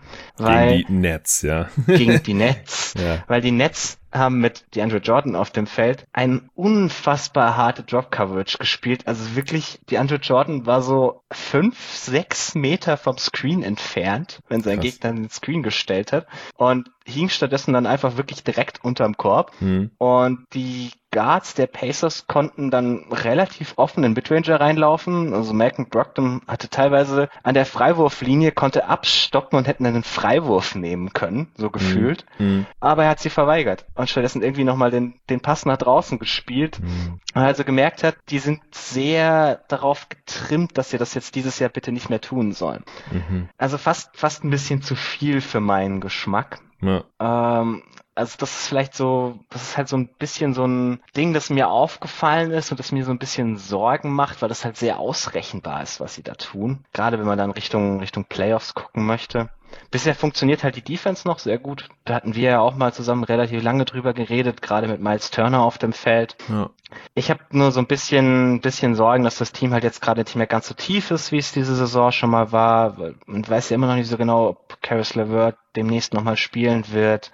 Also ich, ich sehe Indiana halt irgendwie als so solides Team, aber mir fehlt ein bisschen der Upside, den ich halt noch mit Miami und Toronto verbinde. Deswegen habe ich sie hinter die beiden Teams geschoben. Ja, ist nachvollziehbar. Sie sind halt vom Rekord her schon, haben sie schon so einen Vorsprung vor Miami, dass ich ja. sie in der Regular Season jetzt aktuell noch über ihnen sehe. Hm. Aber für die Playoffs äh, würde ich die Heat auf jeden Fall, wenn das hier ein Playoff Power Ranking wäre, was zum jetzigen Zeitpunkt der Saison einfach überhaupt keinen Sinn macht, aber wenn es eines wäre, dann würde ich die Heat der Stand heute auch über den Pacers sehen. Und es gibt halt zumindest noch diese Upside. Also Warren wird ja früher oder später wieder zurückkommen und er wird nur spielen, wenn er 100% fit ist, hat Bjorken schon gesagt. Und dann ist er halt auch einfach direkt mal ein Boost in der Offense, die jetzt halt gerade nur mhm. durchschnittlich ist. Dann ist die wahrscheinlich direkt wieder überdurchschnittlich. Und Levert trainiert anscheinend auch schon wieder nach seiner Nieren-OP da. Und die okay. beiden, die, die, können das Team dann halt schon nochmal auf ein anderes Level hieven und dann äh, vielleicht auch sogar in den Playoffs. Also jetzt nicht, dass sie irgendwie direkt ein Contender sind oder sowas, das auf keinen Fall. Aber vielleicht haben sie dann eine Chance, die erste Playoff-Runde zu überstehen. Mal sehen. Das muss man dann erst noch alles äh, beobachten auf dem Feld. Wir haben noch keine Minute von Levert im Pacers Jersey gesehen, aber die Upside, die ist zumindest mal noch vorhanden gerade. Boston habe ich auf vier. Habe ich genauso. Habe ich mir gedacht. Die äh, stehen stand heute bei 14 und 14. Das ist Platz 5 in der Eastern Conference dreimal gewonnen, fünfmal verloren seit dem letzten Mal. Offense nur noch Platz 15, Defense Platz 10, Net Rating fünfter in der Eastern Conference. Und es wird Panik geschoben gerade in den Medien, finde ich, äh, ziemlich viel. Vor allem halt auch, wenn man sich anschaut, gegen wen die Celtics so verloren haben, unter anderem gegen die Pistons und gegen die Wizards. Hm. Aber wie, wie siehst du das gerade mit den Celtics? Gibt es da schon wirklich Gründe zur Panik oder ist es eher übertrieben gerade? Also, also ich finde das gerade sehr übertrieben, weil die Celtics sind halt auch eins der Teams, das extrem hart von Ausfällen betroffen war diese Saison bisher. Ja. Und was das Ganze natürlich gezeigt hat, was wir aber eigentlich auch vorher schon wussten, ist, das Team ist relativ dünn besetzt. Also hm. man hat jetzt gerade so auf dem Flügel, wenn man nicht Aaron Neesmith 20, 25 Minuten anvertrauen möchte, gehen einem da gerade ein bisschen die Optionen aus, sobald halt ein Spieler ausfällt. Dann sieht man teilweise irgendwie Grant Williams auf der 3, was jetzt nicht unbedingt so seine beste Position ist. Hm. Also das ist so ein so ein Thema, das man tatsächlich sehen kann, aber das halt wieder zu einem sehr, sehr viel kleineren Problem wird, sobald mal alle Spieler fit sind. Das Einzige, was mir tatsächlich ein bisschen Sorgen macht, ist bisher, wie Kemba Walker spielt. Also spielt mhm. wahrscheinlich mhm. seine schwächste Saison seit sehr langer Zeit. Ein 103er O-Rating, immer noch seine 30% Usage. Und die Celtics brauchen von ihm halt auf jeden Fall mehr. Auch trotz des Wachstumsschub, den Jalen Brown dieses Jahr spielerisch durchgemacht hat ja. und auch mit Tate, was Tatum sich in den letzten Jahren gesteigert hat, aber sie brauchen halt noch so diese dritte Option. Und gerade Kemba war es ja, der, der letztes Jahr in den Playoffs der Spieler war, der irgendwie so die meiste Aufmerksamkeit auf sich gezogen hat offensiv. Weil man halt bei ihm ja. auch sagen muss, er hat auch jetzt sehr, sehr lange Zeit verletzt verpasst. Also ich würde ihm da lieber auch noch ein bisschen mehr Zeit geben, um zu sehen, ob er nicht wirklich wieder besser werden kann. Wenn er noch drei, vier Wochen jetzt dann tatsächlich mal wieder spielt, spielt und auf dem Niveau spielt, dann fange ich eher an, mir Sorgen zu machen. Aber jetzt gerade habe ich da ehrlich gesagt noch keinen Grund gesehen, um die Celtics irgendwo nach unten zu schieben. Ja, das geht mir ganz genauso. Ich habe jetzt auch schon einige Anfragen von Hörern bekommen, hey, analysiere doch mal die Celtics, die kacken ja total ab, was ist da los? Ich finde, es ist fast das gleiche in grün wie die Mavs. Mhm. Und da gab es ja auch die Panik. Und dann denke ich halt immer, ey Leute, guckt euch mal die Situation doch dort an. Die Celtics sind mit den Heat zusammen wahrscheinlich das Team im Osten, das am meisten mit irgendwelchen Ausfällen zu kämpfen hatte oder immer noch hat. Kemba hat am Anfang gefehlt, äh, konnte sich natürlich überhaupt nicht einspielen. Jetzt äh, fällt Smart länger aus, auch mit einer Wadenverletzung. Äh, Tatum hatte Covid und sagt, er kommt immer noch nicht, also ist immer noch nicht wieder 100 Prozent. Mhm. Er sagt, man wird viel schneller einfach müde, er ist viel schneller erschöpft, seit er das hatte. Und Jalen Brown kann es auch nicht alleine richten. Also Tristan Thompson hat äh, die Saison, Saisonstart verpasst. Und diese fünf, also Kemba, Smart, Brown, Tatum und Tristan Thompson, die haben zusammen zwei Spiele zusammen gemacht. ja, zwei, zwei Stück. Und haben da, konnten davon nie zusammen trainieren. Und dann wundert man sich, wieso die jetzt nur die Hälfte ihrer Spiele gewonnen haben. Also ich meine, die stehen halt auch bei 14, 14. Das ist äh, Platz fünf im Osten. Mhm. Das ist kein Weltuntergang. Ja? Äh, ich habe David auch gefragt, wie besorgt er ist auf einer Skala von eins bis zehn. Er hat geschrieben vier von zehn und alle vier davon sind Kemba. Also. Oh, David und ich uns mal einig, oh je. Ja, unglaublich. Ja, das ist äh, ungefähr das erste Mal wahrscheinlich. Aber also ich werde nächste Woche mit David auch eine Answering Machine machen. Der hat ja mit Nico getradet. Nico macht die Awards mit mir Ende des Monats oder Anfang des nächsten Monats und David dann für nächste Woche mit mir die Answering Machine. Und da äh, können die Hörer dann gerne auch spezifische Fragen stellen zu den Celtics. Aber warum es bei den Celtics gerade nicht richtig läuft, das, ist einigermaßen offensichtlich, wie ich finde. Und klar, man kann sagen, ja, Kemba spielt doch wieder, aber er ist einfach nicht derselbe aktuell. Das hast du ja gerade auch schon, mhm. schon angesprochen. Er kommt viel weniger zum Korb. Ich habe das mir vorhin mal angeschaut. Also letzte Saison waren 20 Prozent seiner Abschlüsse am Ring und diese Saison hat nur noch die Hälfte davon. Nicht mal 10 Prozent. Die Quote ist da runtergegangen. Äh, David hat neulich auch mal rausgearbeitet, dass er viel öfter geblockt wurde schon diese Saison. Er zieht weniger Fouls. Also er hat da einfach Probleme und wenn man halt weniger gefährlich ist beim Drive, dann Dann hat man mehr Probleme, äh, Pull-Up-Jumper zu nehmen, weil die Gegner mehr Druck aufbauen können. Und man hat auch mehr Probleme für andere zu kreieren, weil halt weniger Help nötig mhm. ist, um die Spieler dann am Ring zu stoppen. Das sind ganz einfache Milchmädchenrechnungen mhm. einfach. Und wenn Kemba halt die Offense da nicht entlasten kann im Playmaking, dann äh, müssen da Brown und Tatum alles machen. Jetzt letzte Nacht hat Kemba gar nicht gespielt wegen äh, Rest, weil er halt immer noch, immer noch ein bisschen geschont werden muss. Und dann in der Offense, Tatum spielt quasi den, den primären Ballhändler. Er ist da schon besser geworden, aber das ist dann halt auch schon relativ viel verlangt in, in einem mhm. Team, das halt auch nicht so viel Spacing hat. Und dann ist da halt Brown, der ist gut, aber Brown und Tatum müssen im Prinzip beide 30 plus raushauen und äh, sind erster und zweiter Playmaker in diesem Team und dann halt mit Mitspielern wie äh, Sammy Ogilvy und äh, Javonte Green, die die Starter waren, neben ihnen und halt Tristan Thompson. Das ist einfach verdammt schwer und von der Bank kommt da halt gerade auch nicht mehr viel. Äh, Thais ist gerade noch verletzt, also da kann man glaube ich gerade einfach nicht mehr erwarten und trotzdem haben sie noch eine durchschnittliche Offense und sind haben eine Top 10 Defense mhm. noch trotz allem. Also ich ich musste gar nicht drüber nachdenken, sie immer noch auf Platz 4 zu haben. Ich habe einen Moment drüber nachgedacht, ob ich sie oder die Raptors auf vier ziehe, aber dann mhm. am Ende auch eher.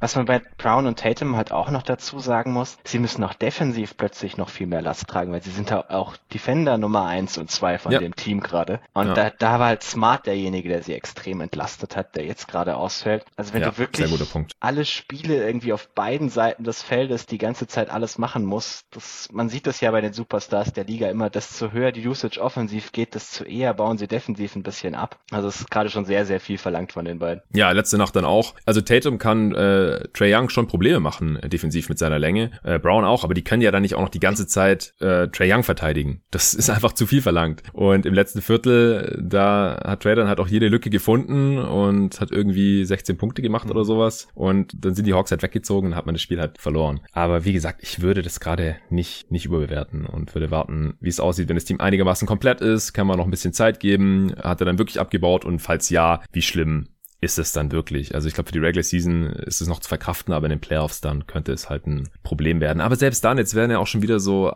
alle möglichen Sachen in Frage gestellt bei den Celtics, äh, was Teambuilding angeht. Hat Ainge verkackt, der hatte doch so viele Assets und oh mein Gott, und man hat Orford und Hayward verloren und so. Ja, mein Gott, also guck doch mal, man kann eigentlich kein besseren, kein besseres junges Duo haben als Brown und, und Tatum eigentlich. Die sind so wertvoll auf diesen beiden Positionen, da kann man super leicht drum rumbauen. Und nach dieser Saison hat Kemba noch zwei Jahre Vertrag, oder? Also also man kann den einfach auch wieder retoolen. Mhm. Das ist ja. alles halb so wild. Also ich bin mal gespannt, ob Angels was, was macht. Der, der hat ja auch schon seit sieben Jahren keinen Trade mehr gemacht in der, in der Regular Season. Das ist so ein bisschen wie die Spurs des Ostens. Die machen das ja auch nie. Aber er hat halt auch diese riesige Trade Exception jetzt noch vom Gordon Hayward Deal. Allerdings kann er die auch noch in der Offseason nutzen. Die gilt ja noch eine Weile. Ja, er wurde ja letzte Nacht gefragt, ob er sich vorstellen kann, dass das Team schon eine Championship gewinnt, das er jetzt gerade hat, und er hat hm. Nein gesagt. Also das spricht so ein bisschen dafür, dass er vielleicht auch noch irgendwas tun möchte während der Saison. Ja, gut, aber nicht jedes Team, wo der GM weiß, wir können die Championship nicht gewinnen, macht dann auch unbedingt einen Trade, ja, weil klar, manchmal klar. muss man sich dann einfach eingestehen, dieses Jahr wird es wahrscheinlich nix und die Celtics waren jetzt auch nicht gerade der Titelfavorit. Nee, klar, aber Fand ich eine sehr interessante Aussage. ja, ja, auf jeden Fall. David hat auf Twitter auch gleich geschrieben, oh oh, äh, vielleicht gibt's doch einen Trade. Aber wie gesagt, das haben wir seit sieben Jahren nicht mehr gesehen. Können ja für Miles Turner traden. Vor sieben Jahren, das müsste übrigens der Trade für Isaiah Thomas gewesen sein mit den Phoenix Suns. Oh, okay. Das war, das war, das war während der Saison, das weiß ich noch. Auf Platz drei habe ich die Brooklyn Nets geschoben. Also ich habe jetzt quasi die Celtics und die Nets hier ausgetauscht, aber halt auch eher, weil die Nets äh, einfach ganz gut waren die letzten zwei Wochen. Wen hast du auf drei? Ich habe die Sixers immer noch auf drei. Okay, ja, also Top 3 ist dann bei uns auch unterschiedlich. Da habe ich auch länger überlegt, weil keins von den Top 3 Teams überzeugt mich gerade so zu 100 Prozent. Hm. Die haben alle so ihre Problemchen, aber da sprechen wir gleich drüber. Die Nets auf jeden Fall stehen bei 18 und 12. Zweiter im Osten aktuell. 4 und 3 seit dem letzten Power Ranking. Beste Offense der Liga, das ist nicht weiter verwunderlich. Hm. Platz 24 in der Defense, auch das ist nicht weiter verwunderlich. Net Rating sind sie Dritter im Osten. Durant war jetzt in den letzten zwei Wochen mehr auf der Bank als auf dem Spielfeld. Eine Woche war er noch draußen wegen diesen Vorsichtsmaßnahmen nach Kontakt mit einem, ich glaube, das war ein äh, Assistant Coach oder so, irgendeiner vom Nets-Staff, der dann positiv getestet wurde. Dann durfte KD auch eine Weile nicht mitspielen. Dann kam er zurück. Jetzt ist er gerade Day-to-Day mit einer Oberschenkelzerrung. Er wird auch heute Nacht nicht spielen gegen die Lakers, was natürlich ein bisschen schade mhm. ist. Gegen die äh, Suns hat er auch nicht gespielt und gegen die Kings auch nicht. Gegen die Kings haben die Nets aber trotzdem einen Franchise-Rekord mit getroffenen Dreiern aufgestellt. 27 Dreier. Ja, und der, zur Erinnerung, der All-Time-Rekord ligaweit an getroffenen Dreiern sind 29. Das waren auch die Bucks diese Saison gegen die, gegen die Heat. Also ohne KD trotzdem 27 Dreier reinzuballern, das war schon, war schon wild. Das Spiel habe ich mir reingezogen und das gegen die Suns natürlich auch. Da hat dann auch noch Irving gefehlt. Der hat irgendwie so ein bisschen Rückenprobleme gerade. Aber Harden schmeißt dann halt zur Not den Laden auch allein. Das kann er immer noch. Dann geht er so ein bisschen in den, in den Houston Rockets Mode und One-on-One -on -one kann ihn immer noch keiner verteidigen. Und wenn man dann halt noch einigermaßen Shooting neben ihn hat und das haben die Nets halt, dann reicht es auch mal noch für einen Sieg, äh, auch gegen die Phoenix Suns, wie ich dann halt eben leidvoll erfahren musste. Ja, also die Nets äh, sind durchaus solide, obwohl halt jetzt KD gerade nicht viel spielt und Irving auch nicht immer spielt und deswegen habe ich sie auf Platz drei geschoben. Interessant, ich habe die Nets nämlich tatsächlich an eins inzwischen. Ja, du warst auch schon vor einem Monat ein bisschen optimistischer. Ja, ich. ich hatte, vor einem Monat hatte ich sie noch auf zwei. Ja, genau. Aber was ich gesehen habe, hat mich tatsächlich eher nicht unbedingt mehr überzeugt, aber das, was ich von den anderen Teams gesehen hat, hat mich weniger überzeugt. Formulieren ja, ja, verstehe ich, verstehe ich voll und ganz, ja.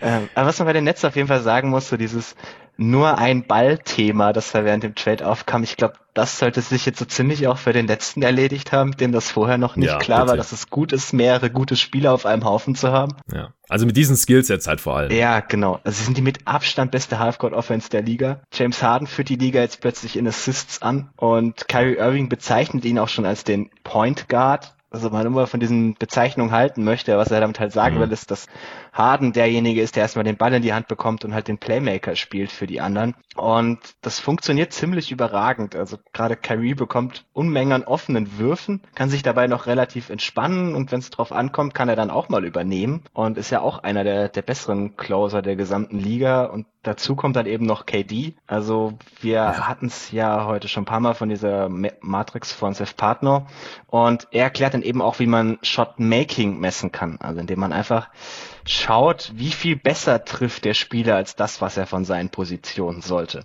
Und die Nets haben halt mhm. drei der Spieler, die irgendwie die letzten fünf Jahren Top Ten in Shotmaking sind mit den drei Stars. Und das ist eine Kombi, die gerade in den Playoffs, wenn du generell mehr Halfcourt-Basketball siehst, schon verdammt spannend ist, weil es hat einfach kein Team die Mittel, alle drei zu stoppen. Und man muss jetzt sagen, ja, was mich vielleicht noch vielleicht die Celtics einigermaßen. Ja. Mit Smart, Brown und Tatum. Ja, ich habe ein bisschen das Problem, der, wer da von KD verteidigt. Alle ein bisschen. Aber ja, den kann das, aber eh niemand verteidigen. Ja, das, das ist jetzt aber eher wieder mein Punkt.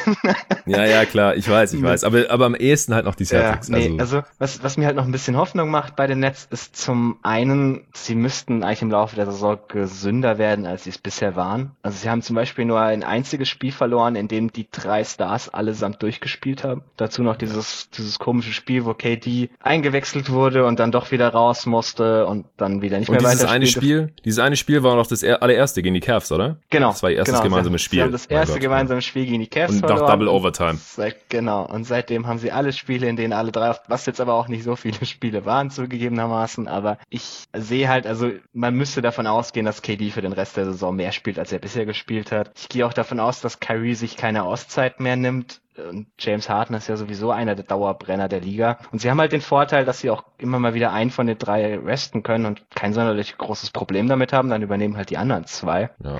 Die Defense ist natürlich das Problem. Aber ich muss sagen, auch da sehe ich eher so ein bisschen positivere Anzeichen. Also ich bin mhm. da eher positiv überrascht von Steve Nash bisher oder wer auch immer die Defense bei den Nets koordiniert. Die haben ja einen relativ hochkarätigen Coaching-Staff, wo man nicht so genau weiß, wer eigentlich wofür verantwortlich ist. Aber sie mhm. spielen sehr, sehr unterschiedliche Spielstile. Also wir hatten ja schon mal diese harte Drop-Coverage gegen Indiana angesprochen. Aber sie haben zum Beispiel auch gegen die Clippers am Ende des Spiels, das war auch ein extrem gutes Spiel, haben sie dann alles geswitcht und damit die Clippers vor extreme Probleme gestellt. Oder auch gegen die Warriors vor kurzem haben sie gegen Steph Curry alles geswitcht und ansonsten sind sie bei ihren Männern geblieben. Also es ist sehr, es ist sehr auch sehr, sehr angepasst an den Gegner und es ist sehr abwechslungsreich. Und wenn alle Spieler irgendwie dabei sind und wirklich motiviert sind, sieht das teilweise auch relativ gut aus. Also es macht einem halt gerade so einen Richtung der Playoffs ein bisschen Hoffnung. Aber auch bei ihnen fehlt wahrscheinlich noch ein Spieler. Also was wir vorhin bei den Raptors angesprochen haben, kann man sicherlich genauso für die Nets übernehmen. Wenn die mhm. irgendwie ihre Finger an Fed Young bekommen würden, wären sie wahrscheinlich sehr, sehr glücklich. Und ich kann mir halt vorstellen, dass sie auch noch irgend, also irgendwas werden die sicherlich noch tun an ihrem Kader. Und ich gehe halt davon aus, dass sie das dann auch eher nach oben zieht. Ja, ist ja die Frage, was sie für Thad Young traden sollen. Also irgendwie den Expiring von Dinwiddie mm, plus Lanty Shamet. Shamet, die letzten ja. paar Wochen wieder ganz gut aus. Irgendwie ja. Lanty Shamet und zwei, drei Second Rounder hm. wäre schon nicht das schlechteste Paket. Das wäre ein sehr gutes Paket für einen Expiring ja. Third Young, auf ja, jeden Fall. Ja. Aber die Nets gehen dieses Jahr, also ich glaube, die Nets haben bewiesen, dass sie bereit sind, für dieses Jahr All-In zu gehen. Deswegen kann ich mir das schon vorstellen. Ja, das bringt's aber auch nur, wenn man dann Third Young im Sommer verlängert. Ja. Weil sonst steht man nächste Saison wieder vor denselben Problemen. ja, Andre Robertson hat man sich jetzt noch geholt.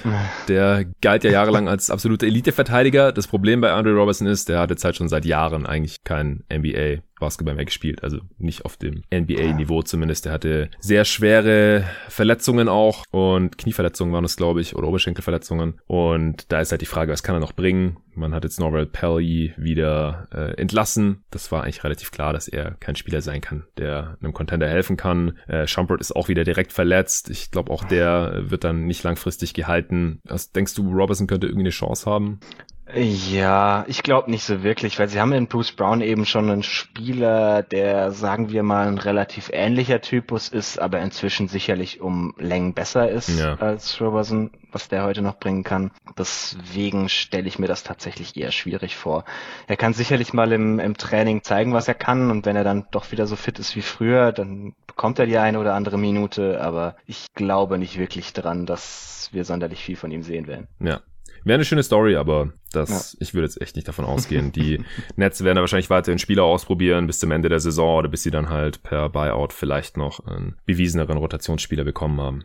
Ja, ich habe sie halt nach wie vor auf drei. Ich habe sie jetzt ja schon hochgeschoben um einen Platz, mhm. aber äh, es ist halt gerade alles noch relativ nah beieinander da und die Frage ist halt, wie oft werden diese drei überhaupt zusammenspielen, weil wie gesagt, dann äh, zerstören sie natürlich alles, ja, und wird die Defense dann wirklich besser? Da sieht man schon erste Anzeichen dafür, dass äh, sich auch ein Irvington Harden mal ein bisschen mehr reinhängen oder dass die Kommunikation ein bisschen besser wird. Aber wenn die sich halt, wenn die halt auch selten alle zusammenspielen, dann können sie sich halt defensiv auch nicht einspielen. Offensiv ist es nicht wirklich nötig, ganz offensichtlich, aber defensiv halt wahrscheinlich dann schon. Und deswegen habe ich sie jetzt mal erstmal auf drei gelassen. Aber wie gesagt, bei den Top drei, da das kann sich jeden Tag hier wahrscheinlich ändern, so mehr oder weniger. Ich habe die Sixers auf Platz zwei. Ich habe sie auf drei. Okay, ich habe die Bucks auf eins dann äh, logischerweise und du hattest die dann auf drei. Zwei. zwei. Okay, ja.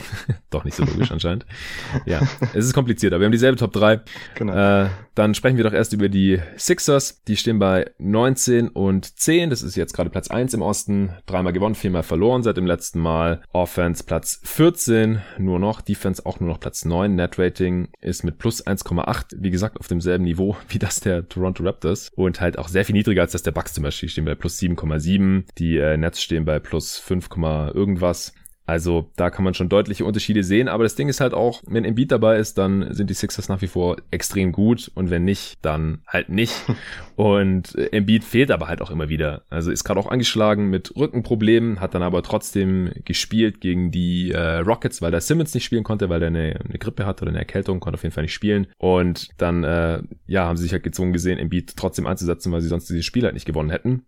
Dann gegen äh, Utah Anfang der Woche, da hat Embiid nicht gespielt, das war ein bisschen schade. Ja, Gobert gegen Embiid hätte ich gerne gesehen. Mhm. Äh, dann hat Simmons halt übernommen, denn der hat dann halt de facto in der Offense als Center agiert, wurde auch von Gobert verteidigt. Er hat dann nach dem Spiel gesagt, er hat es irgendwie persönlich genommen, dass er von Gobert verteidigt wird, was ich nicht ganz verstehe, weil Gobert ist gerade der Favorit auf dem Defensive Player of the Year und hat halt auch rein schematisch am meisten Sinn ergeben, dass er halt Simmons verteidigt, wenn kein Embiid spielt und sonst halt auch keiner, der irgendwie so ein Big Man Skillset hat hat.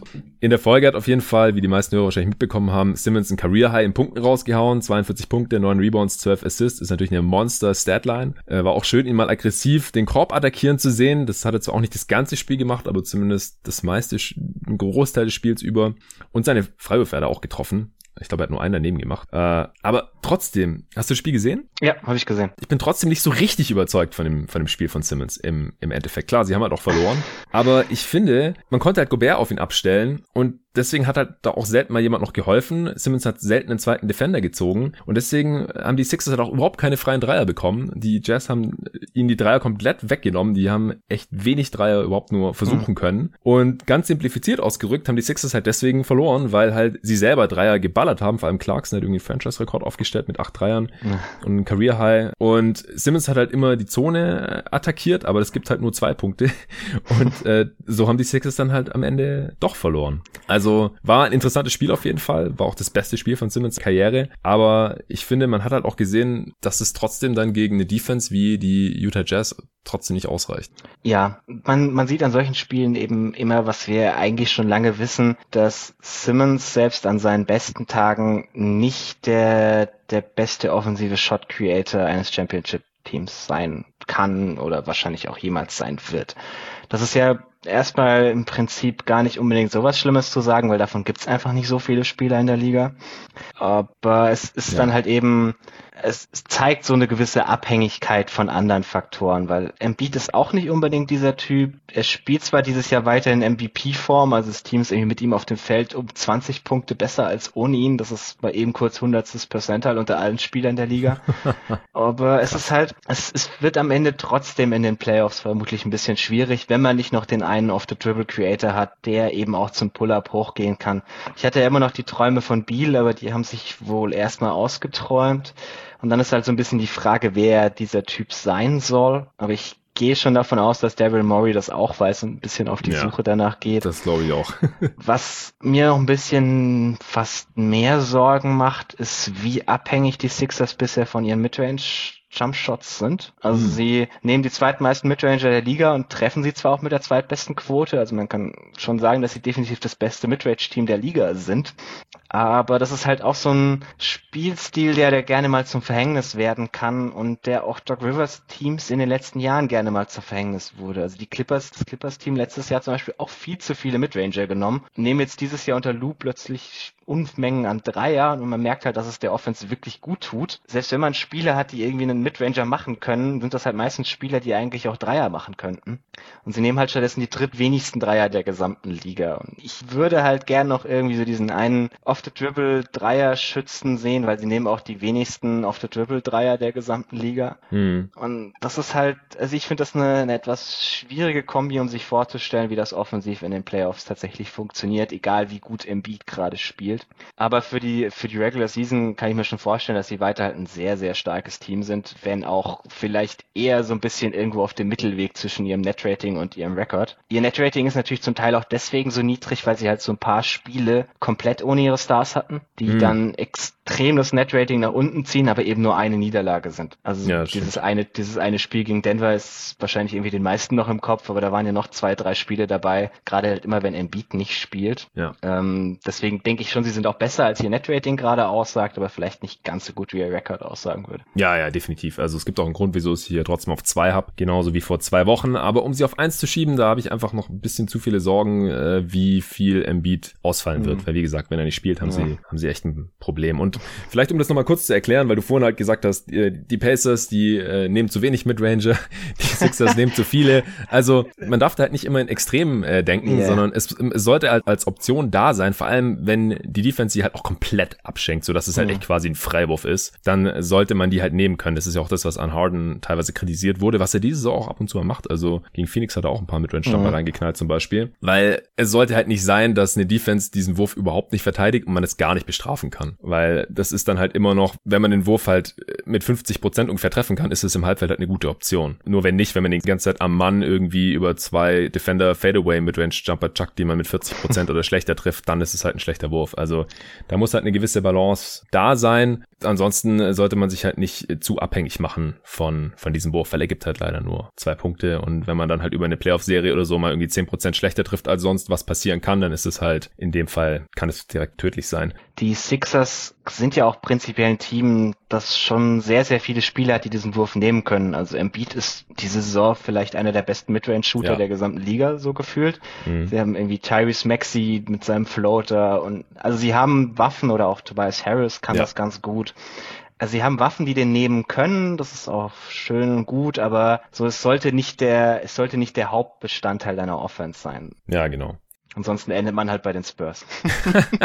genau, du kannst, kannst ein Lied von singen. Äh, auch die Suns sind ziemlich abhängig vom äh, Midrange-Jumper diese Saison, finde ich. Also klar, Booker und Paul beherrschen den natürlich auch, aber mir ist es teilweise auch ein bisschen zu viel. Ähm, was ich noch zu Simmons sagen konnte, weil ein paar Leute nach dem Spiel halt gefragt haben, ja, wieso spielt Simmons nicht immer so? Und klar, es ist wäre schön, wenn er immer, wenn er die, wenn sich die Gelegenheit bietet, halt aggressiv Richtung Korb gehen würde und versuchen würde, da zu finishen und ansonsten halt Freiwürfe zieht und die dann halt effizient trifft. Aber das andere Ding ist halt auch, er ist halt sonst nicht der einzige Big auf dem Feld. Mhm. Das ist halt Embiid. Und Simmons hat halt äh, nicht nur das Spacing äh, dann gehabt und konnte dann irgendwie in, in Transition oder in der Early Offense Gobert äh, Volldampf attackieren, sondern es ist halt auch so, er hat dann äh, Handoffs gespielt und äh, war der Screener im Pick and Roll und solche Sachen und das kann man halt normalerweise nicht spielen. Vielleicht sollte man es ab und zu mal spielen, aber ansonsten steht der Embiid die ganze Zeit nur irgendwie hinter der Dreierlinie rum oder so. Und äh, selbst da wird ja dann ein bisschen von ihm weggeholfen. Er ist ja jetzt auch nicht super tödlicher Shooter und das funktioniert einfach nicht mit Joel Embiid auf dem Feld zusammen. Dass Simmons so eine Rolle halt einnehmen kann und wenn er die nicht einnehmen kann, dann habe ich halt irgendwie die Bedenken oder die Befürchtung, dass Simmons halt nicht das Mindset mitbringt, halt auch die ganze Zeit zu zu attackieren. Also ich denke, da kam jetzt halt einiges zusammen. Er hat sich halt in dieser Lineup wieder wiedergefunden, weil Embiid nicht gespielt hat und hat dann auch gesehen, oh Gott, ich werde von Gobert verteidigt, wie die, wie respektlos und dann war halt irgendwie mal in diesem Mindset drin zu attackieren wie so ein Blöder und hat er direkt im Viertel, ersten Viertel auch 19 Punkte gemacht und dann kam ja noch dazu, dass er halt auch echt konstant in diesem Spiel die ganze Zeit irgendwelche Hookshots aus vier, fünf Metern getroffen hat und sowas. Das ist ja auch nichts, äh, was, was ein Spieler halt konstant trifft, normalerweise, auch mit beiden Händen und so weiter. Also da habe ich einfach Bedenken, dass, dass Simmons es weiterhin bringen kann, äh, solange er mit Embiid zusammen spielt und in den Playoffs dann halt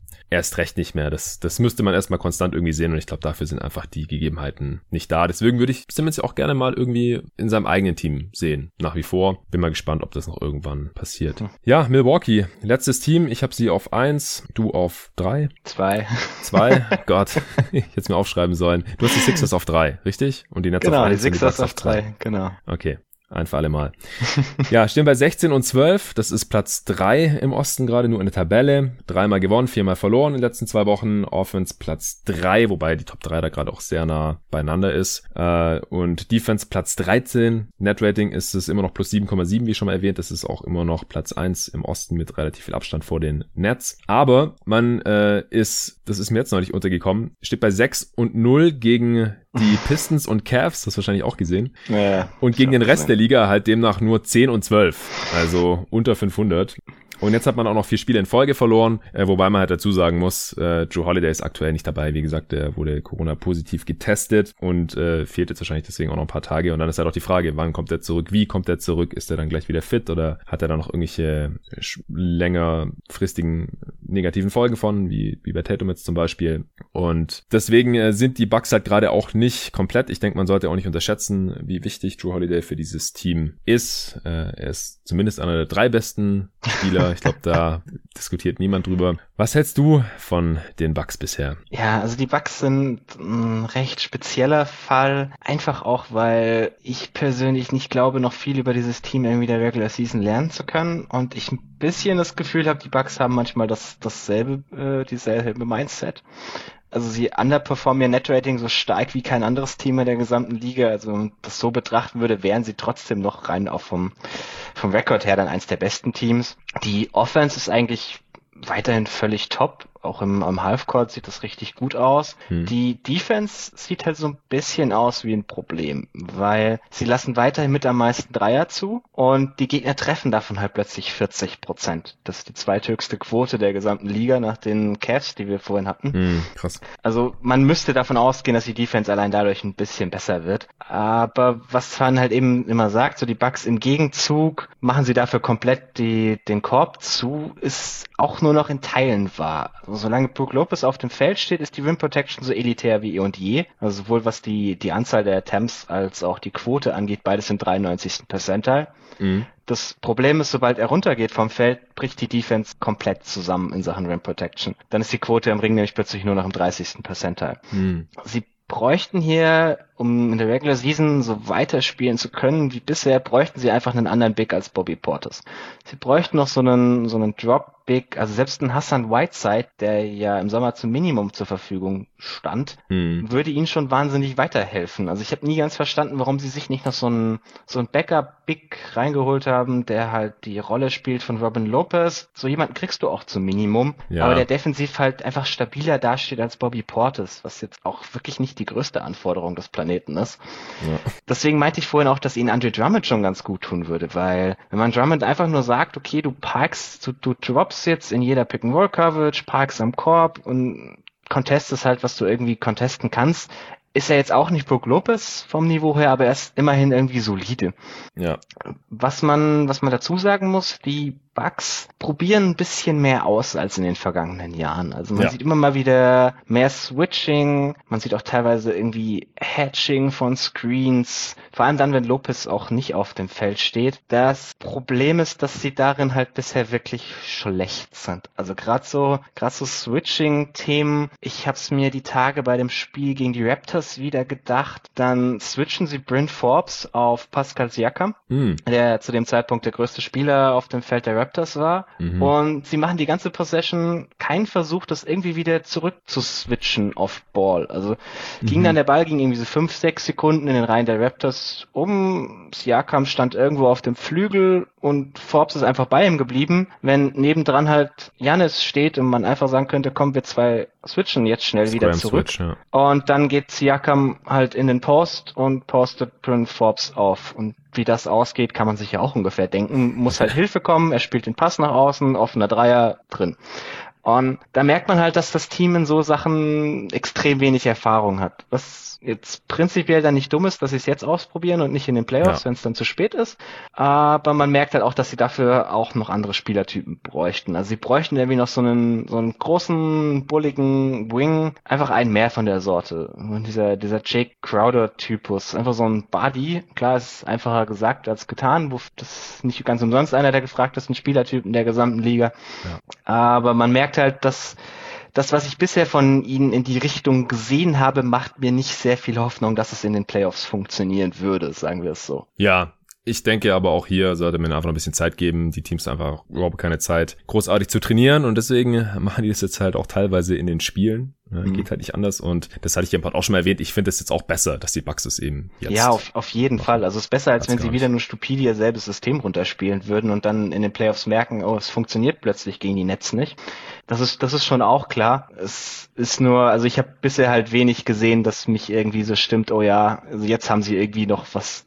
So wenn man, wenn man Raptors-Spiele anguckt, sieht man irgendwie so gefühlt in jedem zweiten Spiel wieder irgendwas Neues, das hm. Nick Nurse aufs Feld geschmissen hat und manche Sachen davon funktionieren einfach. Man ist sich manchmal gar nicht so ganz sicher, warum, aber man sieht halt, okay, sie haben da irgendwie noch so drei, vier Mach Sachen mehr in ihrem Repertoire, die dann tatsächlich funktionieren und die sie einfach jederzeit dann einsetzen können. Und ja. das fehlt mir bei den Bugs noch so dieser, dieser erfolgreiche Test von irgendwas. Ja, ja, vielleicht kommt's ja noch. Also, wie gesagt, man äh, mhm. könnte hier auch die Sixers oder Nets auf eins sehen, aber ich glaube einfach, dass die Bucks in der Regular Season unterm Strich funktionieren mhm. werden. Vielleicht nicht so wie die letzten Jahre, äh, weil sie halt auch einfach Sachen ausprobieren und weil das Spielermaterial jetzt nicht optimal ist, wie du gerade schon dargelegt hast. Aber unterm Strich äh, werden sie hier relativ weit oben stehen am Ende der Regular Season. Mhm. In den Playoffs ist dann wieder eine andere Frage. Mhm. Da muss dann Bud beweisen, dass er andere Sachen laufen lassen kann als die letzten Jahre, dass die Stars auch mehr spielen. Das hatte ich letztes Mal hier angeführt, als ich alleine über die Eastern Conference gesprochen mhm. habe, dass die Stars jetzt ja immerhin schon mal mehr spielen in der Regular Season, damit es dann halt auch nicht was völlig äh, Neues ist und sie überhaupt nicht gewohnt sind, auf einmal halt fünf Minuten mehr zu spielen oder acht Minuten mehr zu spielen, wenn sie halt in der Regular Season die ganze Zeit unter 30 Minuten spielen und in den Playoffs auf einmal 37 und das halt irgendwie gar nicht klar geht. Das ist auch schon mal ein gutes Zeichen. Und dann äh, würde ich halt gerne noch sehen, äh, dass, dass Janis halt auch mit Playoff-Defense ein bisschen besser klarkommt als die letzten mhm. Jahre. Da habe ich jetzt auch noch nicht so wirklich die Anzeichen für gesehen. Ja. Aber mal gucken. Okay, dann äh, wären wir jetzt durch. Vielen Dank dir dir, Tobi, dass du dir heute wieder die Zeit genommen hast. Immer gerne. Wir sind wieder bei ungefähr anderthalb Stunden gelandet. Ich glaube, das ist einfach ein ganz guter Schnitt. 90 Minuten über 15 Teams. Jetzt sind die Hörer wieder auf dem aktuellen Stand, was die Eastern Conference angeht. Morgen jetzt weiter mit der Western Conference. Das wird dann immer ein bisschen kürzer, ungefähr halb so lang, weil ich einfach nur alleine drüber quatsche, aber dafür dann in zwei Wochen höchstwahrscheinlich wieder zu zweit zur Western Conference und dann wieder alleine zur Eastern Conference. Das ist das Format hier gerade für die Regular Season. Äh, gebt mir gerne Feedback dazu. Und ansonsten vielen Dank nochmal an alle fürs Zuhören, auch an jeden Supporter und an jede Supporterin, die das Projekt Jeden Tag NBA schon finanziell unterstützt auf steadyhq.com slash jeden Tag NBA. Da gibt es gerade auch ein Gewinnspiel. Unter allen, die den Podcast schon supporten, wird eine Tasche von Bearformance, eine Sporttasche, auch Sponsor dieses äh, Podcasts hier immer wieder verlost werden. Ihr müsst mir dazu einfach nur eine Message auf Steady rüberschießen und sagen, hey, ich hätte Bock auf die Tasche und dann werde ich per Zufallsgenerator da auslosen und dem Gewinner Bescheid geben. Viel Erfolg dabei und bis morgen. Ciao.